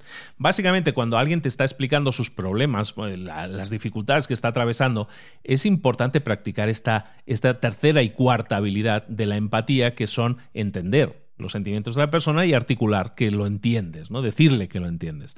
Eh, muchas personas pueden entender la sensibilidad de las otras personas, pero tienen muchos problemas para decírselo. Y eso hace que muy difícil que otras personas puedan eh, seguir trabajando en explorar sus emociones. Entonces, lo que podemos hacer para desarrollar esto correctamente es escuchar, entender cuál es la experiencia y el entorno y las problemáticas de la otra persona, y entonces decirles que lo que estás escuchando y lo que estás entendiendo es esto. Básicamente le repites lo que la otra persona te está diciendo. De esa manera le estás enviando el mensaje de que sí estoy escuchándote y sí escucho esta emoción en ti. No le estás dando una solución, simplemente le estás reconociendo que entiendes la emoción que está, que está por la cual está pasando. Y la última habilidad que tenemos que desarrollar cuando queremos trabajar esa empatía que, que, evitará que las personas se sientan avergonzadas, no, pero que nos va a ayudar a entenderlas y va a hacer que esa persona pueda florecer, pueda sacar todos esos sentimientos en vez de suprimirlos. Esa última habilidad que tenemos que desarrollar es la de la conciencia, ser conscientes de nosotros mismos. Esa habilidad funciona de la siguiente manera. Alguien nos está abriendo su corazón, nos está explicando sus emociones, cómo se siente, cómo está suprimiendo esas emociones. Tiene un entorno, una problemática concreta. Y tú estás conectando con la otra persona. Solo puedes conectar con la otra persona si tú no suprimes tus propias emociones. Tienes que conectar tus emociones con las emociones de la otra persona. Esto no lo estamos llevando a, entornos pasionales, ¿eh? que mucha gente a lo mejor puede estar creando la imagen de, no, pero esto es para como para conversaciones de, de temas emocionales, de que le dejó la pareja o todo eso, no, esto es para todas las emociones suprimidas que hemos estado viendo en los puntos anteriores. Tú no puedes suprimir tus emociones, pero tampoco puedes exagerar tus emociones. Tienes que reconocerte a ti mismo o a ti misma con las emociones que tienes, conectar esas emociones con las emociones de la otra persona, pero no exagerarlas. Buscamos dar apoyo a la otra persona a través de nuestras emociones, entendiendo las emociones de la otra persona. No es fácil, aún así desarrollar estas habilidades, pero es algo que tenemos que hacer porque, recordemos, cuando nosotros desarrollamos la empatía mediante estas cinco habilidades, lo que estamos haciendo es entender la vergüenza, el miedo de la otra persona e intentar de alguna manera escucharle y reconocerle que lo entendemos. Muchas veces es lo único que necesita la otra persona, entender que está siendo comprendido. Buscan comprensión. Por lo tanto, demos un paso atrás un momento y recordemos, estamos viendo cómo atrevernos a liderar y, estábamos viendo que hay cuatro eh, habilidades que tenemos que desarrollar. La primera es la vulnerabilidad. Tenemos que desarrollar la vulnerabilidad. Y todo lo que hemos visto hasta ahora, en esta primera hora, es la vulnerabilidad. Es el capítulo más extenso del libro, la parte, no capítulo más extenso del libro. Pero hay otras tres habilidades que tenemos que desarrollar. Las vamos a hacer de una manera mucho más ágil. La segunda la segunda habilidad, aparte de la vulnerabilidad que tenemos que desarrollar, es la de los valores. Tenemos que escoger y poner en práctica, pasar a la acción con nuestros valores. La confianza en una empresa, en un grupo de trabajo, requiere de valores fuertes, de valores sólidos. Por lo tanto, un buen liderazgo tiene que escoger y poner en práctica y buscar que se pongan en práctica estos valores en su equipo, practicar esos valores que se conviertan en algo real y algo que se pueda incluso cuantificar en muchos casos es realmente lo más importante que podemos hacer por nuestro equipo. Entonces, ¿cómo se escogen los valores? Mira, como líder, básicamente tú tienes que clarificar tus propios valores. Esos valores, a lo mejor es el dueño de la empresa, tienes que clarificar cuáles son tus propios valores y esos te pueden guiar cuando tú tomes decisiones, te guían a ti cuando, cuando estás aceptando eh, tomar algún riesgo, cuando le muestras a tu equipo cómo, cómo ser más vulnerable, de alguna manera estás poniendo en práctica tus propios valores. El tema es que para ser efectivo en un equipo, y el tema de los valores es algo que, que se genera se genera mucha confusión. Mira, te lo explico por propia experiencia. Yo he estado en empresas en las que hay demasiados valores. Trabajo en equipo, confianza, honestidad, no sé qué. Es como la lista de los diez mandamientos. En este libro nos hablan de forma muy práctica y me gusta mucho el enfoque de que cuando tú definas los valores de tu empresa, los tienes que reducir a dos valores. Solo necesitas dos valores centrales. Si tienes demasiados valores, el por qué esto? Porque cuando tú tienes demasiados valores, se convierten en palabras que suenan bien. Cuando tienes una lista muy larga, se convierten en cosas que está, sí, está muy bien repetir. Hacemos esto, esto, esto, esto y esto. Y es como decir la tabla de multiplicar. Son, son palabras que suenan bien, pero no son principios que guíen los comportamientos y las intenciones, que sean la gasolina que mueva la empresa, que muevan al equipo. Entonces hay que buscar reducir esa lista de valores que tenemos tendencia a hacer inmensa, reducirlos a dos valores. Puede ser el valor que sea. Puedes irte a Internet y buscar en Google eh, listas de valores y vas a encontrar un montón de listas de valores. Pero tú tienes que escoger dos, aquellos que más resuenen contigo y aquellos de los cuales podamos extrapolar guías de comportamiento pues no sé, si tu valor es la confianza o tu valor es la colaboración o tu valor es el trabajo en equipo, ¿cómo podemos traducir eso de trabajo en equipo o colaboración? ¿Cómo lo podemos traducir a cosas que sean aplicables a la empresa? Tenemos que escoger con mucho cuidado nuestros valores porque son los que van a motivar todas las acciones de la empresa. Por lo tanto, escojamos dos, pero que sean sólidos. Y luego, cuando los hayamos escogido, entonces vamos a establecer una, serie de guías de comportamiento para cada uno de esos valores. ¿Cuáles son los comportamientos que dan apoyo a este valor? ¿Cuáles son los comportamientos que yo no debería tener en la empresa porque no están de acuerdo a estos valores? ¿Puedo pensar en problemas, en cosas y casos en concreto en los que esos valores no los hayamos perseguido en la empresa? Tenemos que alinearnos con esos valores y al tener solo dos valores y de esos extrapolar la lista de cómo nos vamos a comportar para demostrar que nuestros valores son el trabajo en equipo y la integridad o la colaboración o el que sea, entonces para eso vamos a demostrar la autenticidad, lo auténticos que somos comportándonos de acuerdo esos valores. Nuestra toma de decisiones tiene que basarse en esos valores. Nuestra forma de tratar al cliente, nuestra forma de tratar al equipo, nuestra forma de comunicarnos tiene que reflejar esos valores. Dos valores y valores claros. Cuando una empresa no tiene los valores claros, cuando nosotros nos ocupamos de la calidad, de la colaboración, de la sostenibilidad, del conocimiento, del equilibrio, de la comunidad, del trabajo en equipo, Todo eso está muy bien, pero son demasiados valores, no hay un enfoque. No hay un enfoque, por lo tanto, no hay claridad a la hora de tomar decisiones, porque si tomo una decisión y tengo que tener en cuenta que esa decisión tiene que estar de acuerdo a estos 18 valores que tengo aquí, pues nunca vamos a tener claro cuál es lo correcto, siempre vamos a tener dudas. En cambio, cuando nosotros eh, decimos, no, nuestro tema es el conocimiento y el trabajo en equipo, bueno, pues a lo mejor eso nos permite tomar decisiones como las que decíamos antes. Oye, el fin de semana no se puede, no se puede trabajar o la gente tiene que salir temprano porque tiene que seguir cuidándose a nivel de conocimiento tiene que seguir creciendo, tiene que seguir formándose. Esos son valores llevados a la práctica. ¿Entendemos entonces? Valores significan, y eso es un punto muy claro y muy fácil de entender, tenemos que definir cuáles son dos valores fundamentales para nosotros y luego eso, esa lista de comportamientos de todo lo que hacemos en la empresa tiene siempre que contrastarse contra esos valores. Cualquier toma de decisiones, si yo la pienso y digo, ¿esto está de acuerdo con los dos valores? Sí, sí, perfecto la tomamos. Si no está de acuerdo con alguno de esos valores, no la podemos tomar. Y es mucho más fácil tomar decisiones, llevar a cabo cosas y, todo eso funciona mucho mejor. Se genera muchísima fluidez. Ahora, en la vida real, esto está muy bien como teoría, pero en la vida real, tú tienes unos valores, en tu empresa tienen unos valores, tu equipo practica una serie de valores, esos dos valores de los que estamos hablando, pero puede ser que nos encontremos en el mundo real, como decimos, con personas que no compartan esos valores, con personas que cuando, estemos hablando con ellos o nos, den retroalimentación o clientes o, personas con las que trabajemos, otras empresas con las que trabajemos, que a lo mejor cuando nos sentemos a hablar con ellas, pues eh, no saben darnos la retroalimentación o nos dicen las cosas sin respetar nuestros valores. Recordemos que esos valores son nuestros y no los tenemos por qué compartir con los demás. O sea, hay personas que no los van a tener y nosotros sí.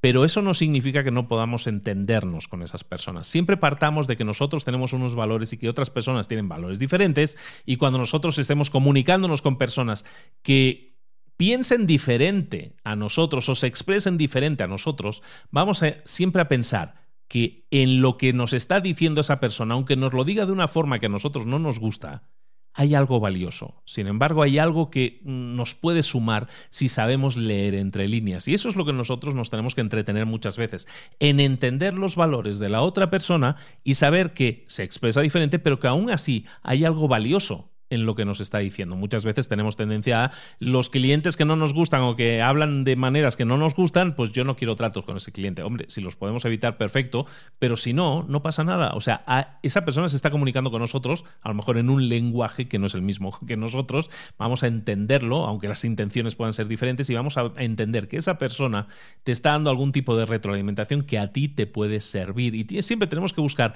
aquello que, tomar aquello que nos pueda sumar a nosotros. ¿De acuerdo? Entonces, en el tema de los valores, que es la segunda habilidad que nosotros tenemos que desarrollar como grandes líderes y nos queremos atrever a liderar de la mejor forma posible, es definir valores, esos dos valores de, para, para nosotros y para nuestro equipo, y también ponerlos en práctica, generar el listado de comportamientos, de tomas de decisión que pueden llevar esos valores a la práctica. La tercera habilidad que tenemos que desarrollar en nosotros y en nuestro equipo es la de construir confianza. Esta habilidad para un liderazgo al que alguien se atreva a liderar de esta manera, el de construir la confianza, es esencial en la cultura de la innovación que nosotros queremos promover en nuestras empresas. dando un paso atrás, ¿por qué queremos empresas innovadoras? Queremos empresas innovadoras porque eso es lo que va a hacer que una empresa hoy en día subsista. Básicamente, si una empresa es innovadora, tiene muchas más posibilidades de subsistir que es una, si es una empresa que no renueva, que no innova, que se, mm, se queda la antigua, digamos. Las antiguas van a cerrar, las innovadoras son las que van a mantener, luchar por mantenerse abiertas y por la mayor cuota de mercado. Entonces, estamos hablando de habilidades. Esta tercera habilidad es la de construir confianza y es esencial para una cultura innovadora. ¿Por qué? Porque estamos demostrándole confianza a las personas de nuestro equipo, estas personas nos están demostrando confianza a nosotros y eso genera una cultura en la que hay nuevas ideas, se proponen nuevas ideas, se está buscando crecimiento en beneficio de todos. Entonces, si eres un líder que se atreve a liderar de esta forma, un líder valiente, tienes que ser capaz de reconocer eh, la confianza que otros tienen en ti, la confianza que tú tienes en otros, en los miembros de tu equipo. ¿Cómo demuestras esa confianza? Hablando, comunicándonos con ese equipo, con estas personas. Pero nosotros cuando hablemos de confianza, no vamos a hablar de confianza. Y me explico. Cuando tú hables de confianza, tienes que eh, hablar de las cosas o comportamientos, digámoslo así, comportamientos que demuestran confianza. Cuando tú hablas a alguien decir yo no te tengo confianza o yo no tengo confianza o no confío en que tú seas la persona adecuada para unirte a este proyecto, eh, haces cuando tú dices eso, estás hablando de confianza, pero automáticamente la otra persona lo siente como un ataque porque se va a poner a la defensiva. Entonces, cuando nosotros hablemos de confianza, que tenemos que hablar de confianza, caramba, con las personas, pero lo tenemos que hacer siempre eh, adjuntando la confianza como un archivo adjunto a los comportamientos que demuestran confianza. Por lo tanto, cuando nosotros hablemos de valores que estábamos hablando antes o cuando hablemos de confianza, tenemos que de alguna manera llevarlos a cosas prácticas, algo que pueda ser imitado, que pueda ser enseñado, que pueda ser evaluado. Decíamos hace un momento, cuando tú te sientas con una persona y le dices, yo no confío en que tú seas la persona adecuada para este proyecto. Yo no confío, no creo que tú seas la persona que pueda llevar adelante este proyecto. Automáticamente vamos a lanzar una, una respuesta, una reacción defensiva por parte de la otra persona. En cambio, si en vez de decir eso tú le dices a una persona, mira, hay toda una serie de comportamientos o de acciones que me gustaría que tú trabajaras antes de poderte asignar este tipo de proyecto. Cuando tú haces eso, automáticamente le estás diciendo lo mismo, le estás diciendo que hay una que tienes que desarrollar toda una serie de comportamientos, que eso va a generar confianza y entonces te vas a tener confianza para darle ese proyecto, pero lo que le estás diciendo es que estás adjuntando la confianza, la confianza va pegada a una serie de comportamientos. Entonces, ¿qué estás consiguiendo esa persona? No una reacción defensiva, sino una reacción de mejora de esa persona. ¿Por qué? Porque le has dicho con claridad que hay toda una serie de áreas de mejora en su comportamiento, en su forma de trabajar, en sus resultados. De esa manera le estás diciendo, si tú haces esto, esto y esto, entonces sí vas a poder hacerte cargo de este tipo de proyectos. Y de esa manera consigues que esa persona crezca. La confianza se transmite a través de mensajes claros. Entonces hay toda una serie de comportamientos para desarrollar la confianza que vamos a ver aquí. Son siete puntos, son muy fáciles de entender, pero si sigues y si son como los siete mandamientos ahora, ¿eh? los siete mandamientos que demuestran confianza de ti hacia los demás y de los demás hacia ti. Punto uno, tienes que eh, poner, tienes que eh, respetar límites. Poner y respetar límites básicamente es saber cuándo decir que no. Si hay que decir que no y es necesario decir que no, saber decir que no. Poner una serie de límites a lo que tú aceptas y no aceptas y también entender que las personas de tu equipo también tienen límites a cosas que pueden y no pueden hacer. Tanto poner como respetar los límites, poner mis propios límites y respetar los límites de los demás. Punto uno. Punto dos, ser confiable, ser digno de confianza. Cuando tú eres consciente de tus habilidades y también de tus limitaciones y eres capaz de expresarlas con claridad hacia otros, estás siendo de confianza, porque, porque entonces estás demostrando aquello que eh, tú dominas y aquello que no dominas. Y estás siendo transparente en cuanto a ello y entonces estás demostrando que eres de confianza, que se puede confiar en ti en esto y a lo mejor en esto a lo mejor todavía no. ¿no? Y eso es ser claro, ser de confianza. Tercero, ser responsable. Ser responsable significa que si cometes un error, te responsabilizas de ello, eh, te disculpas por ello y sobre todo lo corriges. Eso es ser responsable y es algo que, vamos, eh, debes serlo siempre. En cualquier área de tu vida debes ser responsable. Aceptar la responsabilidad por lo que haces eh, o lo que por tu inacción sucede disculparte si fuera necesario y también corregirlo para que eso no vuelva a suceder y corregirle el daño que se puede haber hecho, el error. El cuarto punto es mantener la confianza. Mantener la confianza es que cuando alguien deposita confianza en ti, tú la honras. Honrar la confianza es que, por ejemplo, si alguien comparte información contigo que es confidencial, tú no tienes la, opción de decirla, de, de comentarla con nadie más. Alguien confía en ti, tú eh, honras esa confianza al 100%. Quinto punto, actuar con integridad. Actuar con integridad es muy sencillo de entender. Vas a hacer siempre las cosas correctas, aunque no sean las elecciones más adecuadas para ti a nivel personal, pero si nosotros tenemos unos valores, nos adherimos a esos valores, aunque sea difícil, actuar con integridad es hacer lo adecuado de acuerdo a nuestros valores. Sexto punto, muy importante, nunca juzgues. Nunca vamos a juzgar a las otras personas. Si alguien llega hacia ti, llega hasta ti y te pregunta o te pide algo, te pide ayuda, te pide un favor, siempre vas a respetar las ideas eh, de lo que le vas a comunicar a esa persona y nunca le vas a juzgar. Siempre vas a intentar decirle si te puedo ayudar o no te puedo ayudar, pero no le vas a juzgar. Nunca vamos a juzgar a los demás y mucho menos a la cara. Vamos a evitar los juicios. Cuando eso lo trasladamos a nuestra vida y nos aseguramos de no juzgar a los demás en nuestra vida, eso se convierte en un hábito y es uno de los grandes hábitos que podemos desarrollar en la vida. Y el séptimo y último punto es ser generoso con las interpretaciones de las intenciones de los demás. ¿Eso qué significa? Que cuando alguien, ah, eh, cuando, cuando suceda algo, cuando estemos en una determinada situación, siempre vamos a asumir que la intención de la otra persona era positiva, que las acciones, que las palabras, que las situaciones, siempre en las otras personas, la intención de ellos es positiva. Esto es especialmente importante y vamos a explicar, vamos a detenernos en este punto un momento. Cuando tú eres generoso con las interpretaciones de las intenciones de los demás, es decir, cuando tú buscas pensar siempre bien de los demás, este es un comportamiento especialmente importante para los líderes.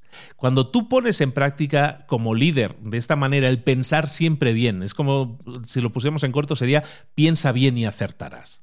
Cuando tú asumes que la otra persona tiene una intención negativa en las cosas, que una persona no te ha entregado la tarea a tiempo o no sé, el compromiso que adquirió no lo llevó a cabo, cuando tú asumes que una persona su intención era negativa, entonces los resultados van a ser, bueno, pues entonces que vas a pensar mal de esa persona, vas a pensar que no se preocupa, que está intentando dañarte, que no es la persona adecuada para ese tipo de tarea. Cuando tú piensas mal de una persona, al final los resultados de ese pensamiento van a ser siempre negativos. Sin embargo, cuando sucede una cosa o estamos en una determinada situación y tú asumes que la otra persona, la intención de la otra persona era positiva, esto es, cuando tú te preguntas si ellos estuvieran intentando hacerlo lo mejor posible, ¿qué se les interpuso? ¿Qué es lo que les impidió hacerlo bien? Si estaban intentando hacerlo lo mejor posible. Cuando piensas de esta manera, es decir, piensas que la intención de aquellos era positiva y si no se pudo conseguir un resultado fue porque algo se interpuso en el camino, estás pensando bien de la otra persona, estás enviando un mensaje positivo a la otra persona y automáticamente eso te hace interrogarte por más cosas. ¿Qué es lo que se interpuso en su camino? ¿Por qué no nos lo pudieron entregar a tiempo? A lo mejor hay razones detrás de ello. A lo mejor fue que yo no puse los límites adecuados. A lo mejor fue culpa mía porque yo no le di la guía o la educación adecuada. A lo mejor es porque le pedí a algún miembro del equipo hacer algo que ellos no podían hacer o que no tenían autoridad de hacer o que no sabían hacer. Entonces, cuando yo asumo que esa persona quería hacerlo bien, pero no pudo hacerlo bien por alguna determinada razón, en vez de centrarme en algo negativo del resultado de esa persona que no es la adecuada, a lo mejor me centro en cosas que hacen que esa persona no haya tenido las herramientas adecuadas. ¿Te fijas en la diferencia? Parece sutil, pero no lo es. Es uno de los grandes puntos que cuando tú como líder piensas bien de las otras personas, automáticamente te hace interrogarte sobre a lo mejor es que hay otras cosas que están fallando. Y ya no te centras en, la posible, en el posible perjuicio que esa persona te quería hacer, sino en el beneficio que esa persona te quería hacer, pero que no ha podido llevarlo a cabo por una determinada razón. La cuarta y última habilidad que tenemos que desarrollar para ser buenos líderes, para atrevernos a liderar en tiempos de incertidumbre y liderar de forma de verdad de crecimiento y de innovación como deberíamos estar haciéndolo todos, es, la, es el desarrollo de la resiliencia, desarrollar la resiliencia ante el fracaso. Bueno, la resiliencia, al final resiliencia al fracaso es lo mismo. Bueno, esta, esta cuarta habilidad que debemos eh, construir para tener esa, ese liderazgo valiente es desarrollar esta resiliencia. Básicamente la resiliencia, no la resistencia, la resiliencia es nuestra habilidad para levantarnos, para sacudirnos el polvo y seguir adelante cuando algo sale mal. Eso es resiliencia. Me levanto a pesar de haber recibido un, contratiempo, me levanto y sigo adelante. Eso es resiliencia. Bueno, y esta habilidad es esencial para los líderes, tanto para enseñársela a los demás, a los demás como para aplicarla en sí mismos. ¿Por qué? Porque cuando la gente, cuando la gente desarrolla la resiliencia, es más probable que acepte asumir riesgos, probar ideas nuevas. ¿Por qué? Porque se sienten confiados, porque tienen confianza en sí mismos y en sus habilidades para recobrarse para recuperarse si las cosas no salen bien. Desafortunadamente, la mayoría de líderes lo que hacen es enseñar la resiliencia después de que algo malo haya sucedido, de que el fracaso haya sucedido. Los líderes valientes lo que tienen que hacer es enseñar los pasos para el manejo de la resiliencia desde el principio de que una persona se incorpora a tu empresa. En el, en el, proceso de onboarding, que se llama normalmente, o landing, que le llaman muchas veces en las empresas, es decir, cuando contratas a alguien para una empresa y lo tienes que formar, la formación en resiliencia también es fundamental. ¿Por qué? Porque estamos normalizando el fracaso, estamos normalizando el error, estamos normalizando los fallos. No quiere decir que los aceptemos, simplemente los normalicemos. Y al normalizarlo estamos diciendo, pues aceptamos que vaya a haber errores, pero la resiliencia significa me levanto, sigo adelante, intento corregir aprender y todo eso, del error. Eso le está enviando un mensaje muy poderoso a los miembros de tu equipo. Le estás diciendo a los miembros de tu equipo, eh, te vamos a apoyar, no vamos a hacer que te sientas avergonzado cuando esto o si eso sucede. Entonces, enseñar la resiliencia o la resiliencia del fracaso es ahora más importante que nunca. Sobre todo con esta generación de, jóvenes que se incorporan al mercado laboral, ya sean los millennials o generación Z, que entran a la fuerza de trabajo. Eh, básicamente todas estas generaciones de jóvenes no están normalmente, es una generalización, ¿eh? pero no están normalmente tan bien equipados para manejar contratiempos. ¿Por qué? Porque han sido sobreprotegidos por sus padres. Eh, la, sobreprotección de los padres hace que no hayan desarrollado esas herramientas para manejar contratiempos porque los padres protegían en demasía a sus hijos. Entonces, como los padres se enfocaron en, en, ponérselo fácil a sus hijos, que lo tenga mucho más fácil de lo que lo tuve yo, ¿no? Pues todo eso, ¿no? Bueno, pues en vez de prepararlos para, para los baches o para los contratiempos, muchas veces no han sido expuestos, sus hijos no han sido expuestos a los riesgos, a los fracasos, y por lo tanto están, cuando a alguien le sucede eso y no ha sido entrenado para ello de alguna manera, reaccionan defensivamente ante los fracasos, ya sean reales o ya sean percibidos. Por eso es tan importante desarrollar la resiliencia, porque para muchas generaciones actualmente eh, carecen de esas herramientas y es una herramienta súper necesaria para ellos. Entonces, las respuestas productivas ante el fracaso requieren de dos piezas, de dos componentes cuando nosotros queremos desarrollar la resiliencia. El primer paso que debemos de desarrollar entonces con la resiliencia es el primero es reconocer y preguntarnos o cuestionarnos a nosotros mismos nuestra respuesta emocional ante el fracaso y segundo es desarrollar o desentrañar, mejor dicho, la historia que nosotros nos estamos creando alrededor de ese fracaso. Básicamente es desentrañar o descubrir la película que nos estamos montando, para decirlo así en, palabras muy llanas. ¿no? Lo primero, reconocer y cuestionarnos nuestra respuesta emocional. Y por último, es eh, desarrollar o desentrañar la, la película que nos estamos explicando nosotros mismos. Paso uno, entonces, para desarrollar resiliencia estamos diciendo reconocer, cuestionar nuestra respuesta emocional. Eh, lo mismo cuando hablamos de, la vergüenza, del avergonzarse. La resiliencia ante el avergonzarse, la resiliencia ante el fracaso, básicamente eh, pasa por primero detectar nuestra respuesta emocional. No se trata de detectar exactamente cuáles son eh, los sentimientos que tengo, cómo me estoy sintiendo, sino simplemente de reconocer que estoy sintiendo eso.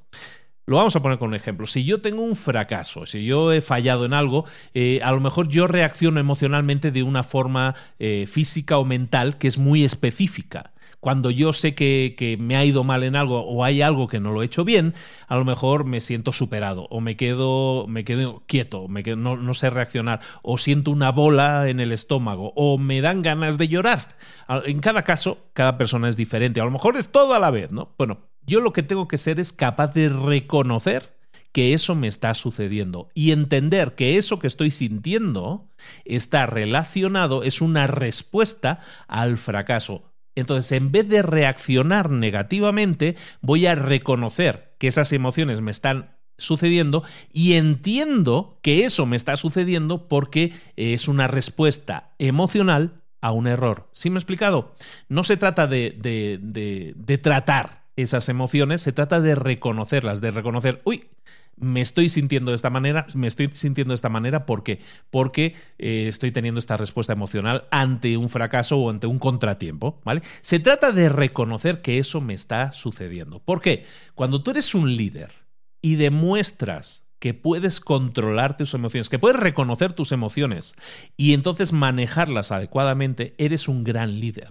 Los mejores líderes son aquellos que demuestran que cuando suceden estas emociones, eh, las frenan, las manejan, las canalizan eh, para no transformarlas en ansiedad o momentos de estrés, sino llevarlas hasta un entorno todavía calmado.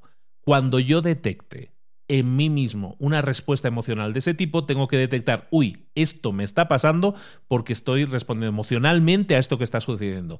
Si yo esto lo racionalizo, es decir, si yo pienso de esta manera, entonces puedo conectar y preguntarme a mí mismo, bueno, ¿por qué me está sucediendo esto? ¿Qué es lo que está pasando? Yo me puedo preguntar en la calma porque sigo manteniéndome en calma, porque sé, reconozco lo que me está pasando, cuando sé que estoy en calma, puedo entonces pasar al siguiente paso, en este caso que es el manejo de la resiliencia, eh, básicamente eh, detectar la película que nos estamos explicando. ¿De acuerdo? Entonces es fundamental mantener la calma, en resumen, en el primer paso para manejar esta ansiedad.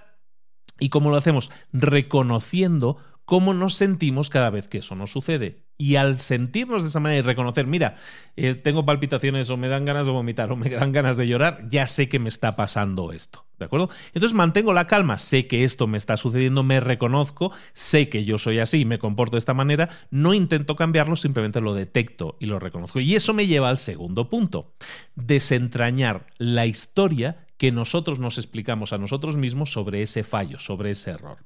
Básicamente es esa película que nosotros nos creamos cuando algo nos sucede. Cuando nosotros pensamos en algo que nos ha sucedido y es algo importante en respuesta a un fracaso o un error, nuestra mente, de forma natural, porque así estamos diseñados, crea una historia para intentar darle explicación a lo que ha pasado. Si ha pasado un error o algo ha sucedido, y ahora voy a poneros varios ejemplos, si algo sucede, yo intento montarme la película completa. ¿Por qué? Porque la película yo no la tengo completa. Normalmente yo tengo piezas de información que son incompletas. Y yo lo que hago es montarme la película completa. Intento conectarlas de una forma que para mí tenga sentido y tenga lógico. Y tenga lógica. Lo que sucede es que cuando yo monto una película a partir de piezas incompletas para montarme una historia, lo que estoy haciendo es acudir en mi mente a patrones, a sesgos cognitivos que me permiten montar esas eh, historias. Eso quiere decir, basado en mis experiencias anteriores, yo intento montarme la película completa. ¿Qué sucede? Por ejemplo, por ejemplo, llegas al trabajo y una compañera de trabajo, eh, tú le saludas a la compañera y la compañera eh, pues eh, te saluda como muy seca o te saluda, ni siquiera te mira, no te hace mucho caso. Entonces, película, este puede ser, no es un fracaso como tal, pero a lo mejor es algo que ha sucedido que es un contratiempo. Tú dices, ah, caray, me, dejé, me dejó cortado, ¿no? Me, me, me habló así como muy seco. Y tú empiezas a montarte la película en tu mente. La película es, Ay, pues esta chica estuvo muy cortante hoy conmigo, probablemente es que yo le hice algo. A lo mejor es que yo le he hecho algo, tú. Entonces tu cerebro empieza a inventar una historia que le dé sentido a lo que has vivido. Tú sabes que ella ha estado muy seca contigo y tú buscas conexiones, es decir, y, y tu conexión ha sido, ¿sabes qué? Probablemente le he hecho algo porque entonces ella está siendo muy seca conmigo. Seguramente yo le he hecho algo. Entonces, empiezas a cuestionar tus acciones, aunque no sabemos si eso es lo que ha sucedido. Si hubieras tenido toda la información y hubieras sabido que a lo mejor es que no estaba seca contigo, es que está seca hoy con todo el mundo porque, eh, porque está súper cansada, porque tiene una hija pequeña, una bebé, y estuvo la bebé, no durmió en toda la noche, entonces la chica no ha podido dormir, y entonces su tono no fue con intención de nada, simplemente es que no puede con su vida eh, y está muy cansada, y entonces está muy cortante y ni siquiera se dio cuenta ahora sí tendríamos la información completa. Y entonces, aunque ella hubiera estado seca con nosotros, yo no me hubiera montado la película de, ah, mira, ha estado seca conmigo porque seguramente algo malo le he hecho. Estas historias, estas películas que nosotros nos montamos en la cabeza, normalmente tienden siempre a ser el peor escenario posible. Siempre que nosotros nos montemos una película, siempre como decimos, ¿no? Estamos programados para el piensa mal y acertarás, ¿no? Imagínate que tu jefe, otro ejemplo, ¿eh? tu jefe te, te envía un mail y te dice, tenemos que hablar. Y no dice nada más. Tú inmediatamente empiezas a darle vueltas. Uy, algo he hecho. Seguramente me va a echar una bronca, a lo mejor me quiere despedir, a lo mejor quiere hablar conmigo porque el puesto de trabajo que tal eh, que yo había postulado resulta que no me lo van a dar. Vamos, me monto la peor película posible, ¿sí o no? Cuando alguien te dice tenemos que hablar, piensas inmediatamente sudor frío, ¿no? Y resulta que a lo mejor tu jefe quería hablar contigo, efectivamente, pero quería hablar contigo porque tú tienes un, hay un nuevo empleado en la empresa, está bajo tu equipo y pues quería comentar contigo sobre cómo se está desempeñando esa persona. Es algo totalmente diferente, pero claro, como tú no tenías toda la información, la película que te has montado, que es normalmente el peor escenario posible, es la película que tú te montas. ¿De acuerdo? Entonces, ¿cómo podemos, esto en el libro lo llaman como un primer, un primer borrador malo, ¿no? Es como si fuera una película, es el primer guion que tú montas de una película y es el malo, ¿no? Es la primera parte, la primera idea que te viene de esta historia, que es la que monta tu cerebro, es la película que se monta tu cerebro, normalmente es una historia mala, mejorable, digamos así, ¿no? Entonces, ¿cómo podemos manejar esto para que, eh, para entenderlo, entendernos a nosotros mismos y mejorar nuestra respuesta ante estas situaciones. Lo primero que tenemos que hacer es preguntarnos si la historia que nos estamos montando, la historia que la película que nos estamos montando puede que haya sido creada y sesgada a través de nuestros propios sesgos y a través de nuestras propias inseguridades. Deberíamos preguntarnos, por lo tanto, cada vez que nos estemos montando estas películas, punto uno, pregunta número uno, ¿qué es lo que sabes sobre ti mismo? ¿Qué es lo que conoces de ti en esa situación? ¿Qué es algo que tú hayas hecho, acciones que puedas hacer? ¿Qué es lo que sabes de ti en ese momento? ¿Y qué es lo que estás imaginando? Es decir, de, de la situación que está sucediendo, hay cosas que dependen de ti, cosas que no. De todo lo que depende de ti, que son tus acciones, tus pensamientos y todo eso, ¿qué sabes? realmente y qué cosas estás imaginando. ¿Qué cosas sabes con seguridad? Son hechos y qué cosas estás imaginando. Eso es lo primero que te vas a preguntar. Lo segundo que te vas a preguntar es qué es lo que sabes de la otra persona. ¿Qué es lo que sabes con claridad? ¿Qué es lo que sabes que son hechos seguros y qué es lo que son asunciones, cosas que tú estás asumiendo sobre la otra persona. Y entonces pregúntate, ¿qué le debería preguntar a la otra persona para clarificar, para aclarar esta situación. Lo tercero que te vas a preguntar es qué es lo que sabes sobre tus emociones ocultas. Cuando tú reacciones de una manera determinada, como en estos ejemplos que hemos visto antes, empieza a preguntarte, oye, ¿qué hay debajo de eso? ¿Cuál es el origen de esa reacción? ¿Qué hay bajo la superficie? ¿Cuál es la semilla de que yo me haya comportado de esa manera o haya pensado eso o haya pensado que el jefe me quiere despedir? ¿Qué es lo que hay debajo de eso? ¿Hay algún tipo de inseguridades que yo tenga? ¿Hay algún tipo de sesgos que estén contribuyendo a esa historia? Entonces, lo primero que vamos a hacer siempre que nos montemos una película es preguntarnos sobre nosotros mismos, sobre la otra persona y sobre nuestras emociones ocultas. Lo segundo que vamos a hacer es hablar sobre ese primer guion, sobre esa primera película que nos hemos montado, hablar con las otras personas, con los, con los implicados en esta película, hablar con ellos para buscar cuáles son los agujeros que hay en nuestra lógica. En este punto es súper útil que utilices frases del tipo la película que yo me he montado, la historia que me estoy contando a mí mismo es bla, bla, bla. Es decir, este tipo de cosas básicamente encuadran lo que tú estás diciendo como algo que tú piensas pero que quieres contrastar con la otra persona.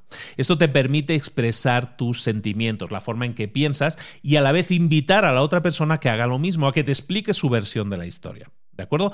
Entonces, esto lo que busca es es encontrar la verdad. Nosotros queremos encontrar la verdad. Entonces, ya sea que el error o el problema o el contratiempo sea imaginado o haya sido exagerado en la película que yo me he montado, lo que hacemos es buscar problemas concretos que nosotros podamos solucionar. En vez de pensar en la película de la historia de que me quieren despedir o esta persona me, me ha contestado secamente porque yo le he hecho algo malo, en vez de eso, pues hablamos con esas personas para aclarar aquellos huecos, aquellos agujeros de guion que tenemos en nuestra historia, lo que son cosas que estamos asumiendo y que no son cosas que tengamos claras o que sean reales. Por ejemplo, tú sugieres eh, en una reunión, sugieres eh, una idea y te das cuenta de que dos compañeras tuyas, antes de contestar sobre la idea que tú estás proponiendo, se miran entre ellas y entonces rechazan tu idea. Entonces tú te montas inmediatamente una película en tu mente diciendo, uy, estas dos están hablando de mí a mis espaldas. Seguro que están pensando que mis ideas son tontas. Seguro que están diciendo que lo que yo estoy diciendo es hacerles perder el tiempo en este tipo de reuniones. Todo eso es una película que yo me acabo de montar. ¿Por qué? Porque ellas dijeron que no a mi idea, pero antes de hacerlo se miraron entre ellas, ¿no? Como que estaban en acuerdo. Entonces, después de la reunión, esa es la película que yo me he montado. Entonces, yo entiendo que eso es una película incompleta, entonces voy a reunirme con ellas. Entonces, o con una de ellas. Y me reúno con ellas o le digo, oye, oye, tienes un momento, mira, cuando propuse la idea que estaba diciendo, vi que cruzaste miradas con esta otra persona y luego me, y luego me dijiste que no. La historia que yo me estoy montando, o la película que yo me estoy montando, es que a lo mejor vosotras habéis estado discutiendo mis ideas antes o las cosas que yo propongo y a lo mejor en, en mi mente yo estoy pensando que a lo mejor eh, pues eh, lo que yo os propongo no os gusta nunca o creéis que no vale la pena. Automáticamente estoy provocando a esa persona para decirle su versión, para que me diga su versión de la historia. Y su respuesta solo puede ser una u otra. Solo hay dos opciones posibles. La primera opción es que me diga, no, no, no, no, no, no, para nada. Eso es una película que te has montado. Básicamente es que nosotras estábamos trabajando en una idea muy parecida y, la estábamos eh, guardando porque todavía la estamos desarrollando y la, y la, queremos llevar un poco más a la práctica. Solo estábamos asegurándonos de que antes de darle visto bueno a tu idea, pues teníamos que ver si estaba alineada con lo que nosotros queremos también aportar en la empresa. Entonces, básicamente, te están diciendo nada, eso que estás pensando era una película y la verdad nos miramos entre nosotros porque coincidió que tu idea es muy parecida a la nuestra. Punto uno esto es más normal. Esto es de, hecho lo que probablemente va a pasar en la mayoría de situaciones. Pero pongamos la otra opción. Pongamos que tú te plantas delante de esa persona y dices, oye, os habéis mirado entre vosotras, eh, me ha parecido que a lo mejor es que eh, mis ideas nunca nunca os han gustado. Y a lo mejor ella te dice, pues tienes razón. la opción B es que te diga, mm, tienes razón, no nos gustan tus ideas o pensamos que lo que aportas no, no es suficiente o siempre son ideas que ya hemos visto antes o que ya habíamos descartado antes. Entonces, eso esa respuesta honesta a lo mejor te duele. probablemente al principio sientas ahí como un, pinchacito en el corazón, ¿no?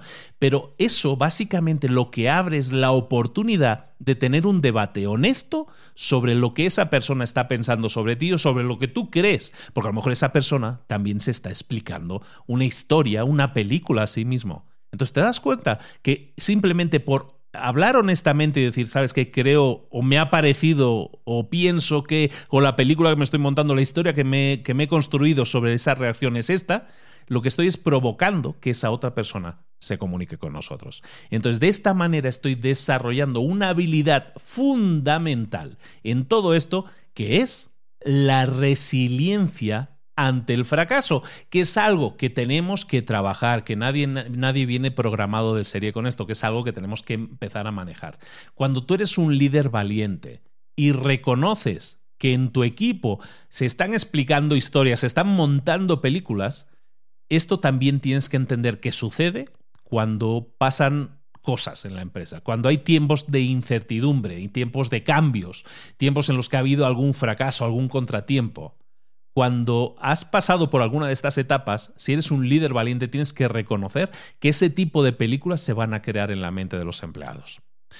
Cuando eso suceda, como buen líder, tienes entonces que activarte y activar la resiliencia de los otros. ¿Cómo lo vas a hacer? Vas a sentarte con ellos, vas a hacer una reunión y vas a permitir que todos en voz alta expresen las películas que se están montando en su cabeza, las historias que se están cohesionando en la cabeza de esas gentes.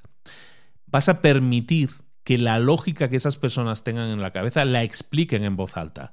Y entonces, a través del escuchar las historias de tu equipo y trabajar con ellas y separar lo que es realidad de lo que es ficción, les estás dando la oportunidad a todos, a ti primero, de mejorar la comunicación y tu estilo comunicativo. Y a ellos, este, este ejercicio les permite exponer todas sus dudas y a ti te permite tapar todos los agujeros de información que te faltaba tapar en la comunicación con tus, eh, con tus empleados o con tus compañeros de trabajo. Entonces, la resiliencia se construye mediante comunicación y mediante la resolución de problemas en la comunicación, mediante las historias o películas que estas personas se puedan estar eh, preguntando a sí mismos. Hemos terminado. Este es el 4.0. Ha salido un resumen muy largo hoy, ¿eh?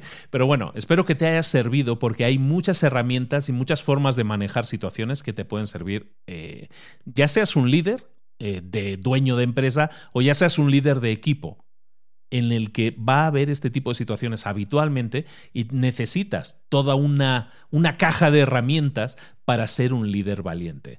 Cuando tú te apoyas en estas cuatro habilidades que te sirven para desarrollar esa valentía, recordemos, eh, la vulnerabilidad, desarrollar la vulnerabilidad, desarrollar los valores, escoger y poner en práctica los valores, que era el segundo, la construcción de la confianza, que era el tercero, y desarrollar esa resiliencia o resiliencia ante el fracaso, lo que estás haciendo es recuperar o conseguir control sobre situaciones difíciles.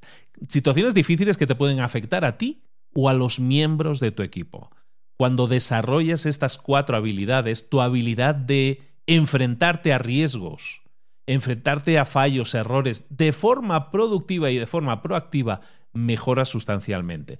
Entonces, en vez de reaccionar defensivamente, tú o tu equipo, en vez de reaccionar defensivamente y provocar comportamientos que deberían ser evitados, comportamientos de, de protección, de defensa, podremos desarrollar creatividad, colaboración, nuevas ideas y todo eso es crucial, es absolutamente indispensable. Hoy en día, si queremos desarrollar una empresa, un equipo de trabajo, en el que la innovación y la creatividad sean el pan nuestro de cada día. Esto es el resumen de Atrévete a liderar, el libro, el último libro de Brené Brown, que damos la bienvenida en Libros para Emprendedores, nunca había estado con nosotros. Tiene cinco libros muy potentes en los que habla de toda esta vulnerabilidad del desarrollo, manejo de las emociones, tiene mucho que ver con inteligencia emocional, como puedes entender, y básicamente es un gran libro que te recomiendo tú y es una gran herramienta si tienes la posibilidad de leerlo. Está en inglés, no está en traducción que yo haya encontrado. Entonces, Dare to Lead, Dare to Lead, se llama, si, si, sabes de inglés, Dare to Lead, de Brené Brown, altísimamente recomendado porque hay un montón de situaciones, de manejos de situaciones que suceden en tu día a día y que no sabemos manejar. Es una caja de herramientas súper necesaria hoy en día para el manejo de situaciones, de conflictos, de manejo de situaciones complejas, de manejo de una mejor comunicación con todos los miembros de tu equipo, con los miembros, con tus jefes, con tus empleados, a todos los niveles. Comunicación hacia arriba, comunicación hacia abajo, comunicación horizontal en todos los niveles de la empresa. Altísimamente recomendado. Espero que te haya gustado mucho, espero que te haya servido esta esta guía en profundidad que te he entregado. Y si es así, pues nada, házmelo saber. Déjanos un comentario en las redes sociales. Recuerda, estoy muy activo ahora en Instagram en arroba libros para emprendedores, todo junto. Y ahí me puedes encontrar, enviarme mensajes y, bueno, rebotemos ideas si así lo necesitas. Durante esta semana también publicamos en las redes sociales un resumen visual, también un poco de las eh, ideas principales, que espero que te pueda ayudar, así como diapositivas, como slides, como carruseles de imágenes que le llaman ahora. Todo eso lo puedes encontrar durante esta semana también en las redes sociales y pues iniciemos un debate, hablemos de esas situaciones, de cómo manejas tú esas situaciones. Ah, por cierto, dentro de la página web de Brené Brown te voy a incluir, te voy a incluir porque he encontrado una guía, un libro de trabajo que puedes utilizar mientras estés leyendo este libro. Libro que te recomiendo mucho. Bueno, pues la guía es gratuita, es un PDF gratuito, te lo voy a enlazar directamente desde, desde las notas del episodio. En esta guía, en este libro de trabajo, es un libro de trabajo en que te plantea toda una serie de preguntas que puedes ir contestando para que en tu caso concreto puedas ver en qué estás fallando, y en qué puedes mejorar. Ese es un libro gratuito, es un libro de trabajo gratuito para leer o para trabajarlo en paralelo con la lectura de este libro que es altísimamente recomendado. También, si no quieres pegarte la lectura del libro, recuerda, todos los conocimientos de Brené Brown tiene unas charlas TED altísimamente recomendadas, una de las más vistas de toda la historia.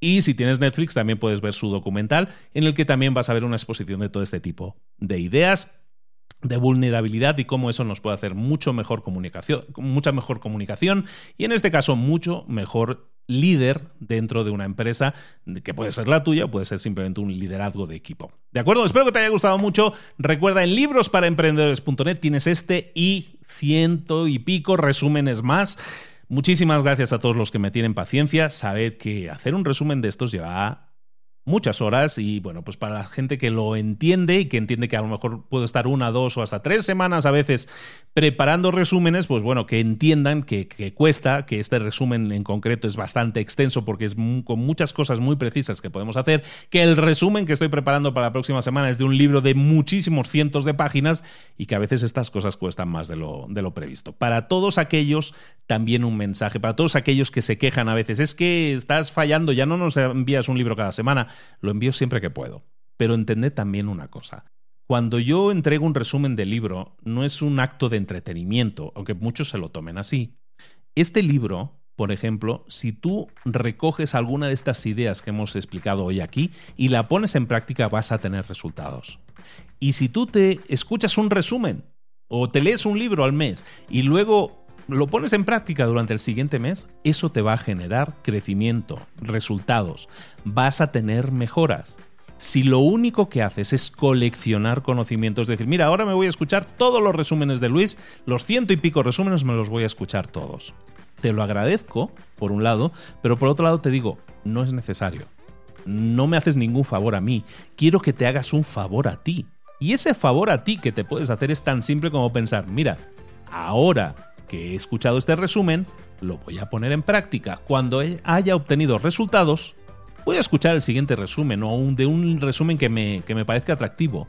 Y lo voy a poner en práctica y voy a obtener resultados. Si tú hicieras esto, y teniendo en cuenta que hay ciento y pico resúmenes, estamos hablando de que si escuchas un resumen y luego te dedicas una o dos semanas a ponerlo en práctica, estamos hablando de que con lo que hay ahora mismo en esta base de datos de conocimiento que yo te entrego, Ah, ¿Tienes para dos, tres, cuatro años? Tienes conocimiento más que suficiente aquí para obtener resultados. No tienes que esperar a un siguiente libro.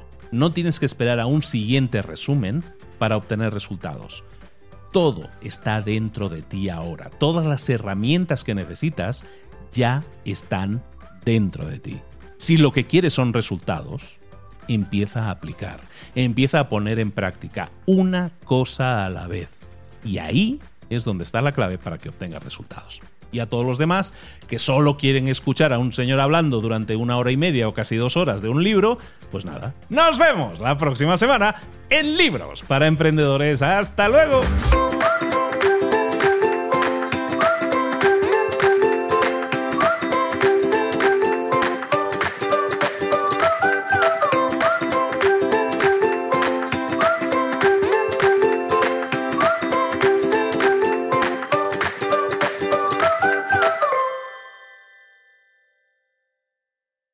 ¿Eres un coach, consultor, emprendedor digital o un profesional independiente apasionado por tu área? Te presento mi nuevo máster de marca personal, un viaje transformador de seis meses diseñado para ti y que lleva ya más de 10 ediciones ayudando a cientos de profesionales como tú a destacar, a sobresalir, a convertirse en referentes. En el máster aprenderás a construir y escalar tu marca personal, convirtiéndote en una voz líder en tu sector, mientras construyes construyes además un negocio sólido y rentable alrededor de tu marca, como Celia, que pudo dejar su trabajo a tiempo completo para dedicarse a su pasión, las finanzas, y ahora lidera una escuela con miles de alumnos a los que ayuda a transformar sus finanzas y factura además seis y siete cifras y tiene millones de seguidores, o como Alex, que ha creado un negocio desde cero alrededor de su marca personal y su mensaje con el que ayuda a cientos de empresarios y factura eh, siete cifras al año, o como Paloma, que soñaba con viajar por el mundo y que ahora vive como nómada digital con cientos de miles de seguidores y más de 17.000 alumnos. Gracias al máster, su sueño pasó de ser una idea a una realidad rentable y reconocida. Este es el momento de que tú también dejes tu huella, de influir y de vivir por fin de tu pasión. Visita librosparaemprendedores.net barra marca y descubre muchas más historias de éxito de gente que confió en nuestro método. En junio comenzamos además la nueva generación y añadimos más novedades, más servicios y más soporte que nunca. Únete a la élite de profesionales que ya están cambiando sus vidas. ¿Estás listo? ¿Estás lista para desarrollar tu marca personal y ser nuestra próxima historia de éxito? Pues visita librosparaemprendedores.net barra marca y comencemos.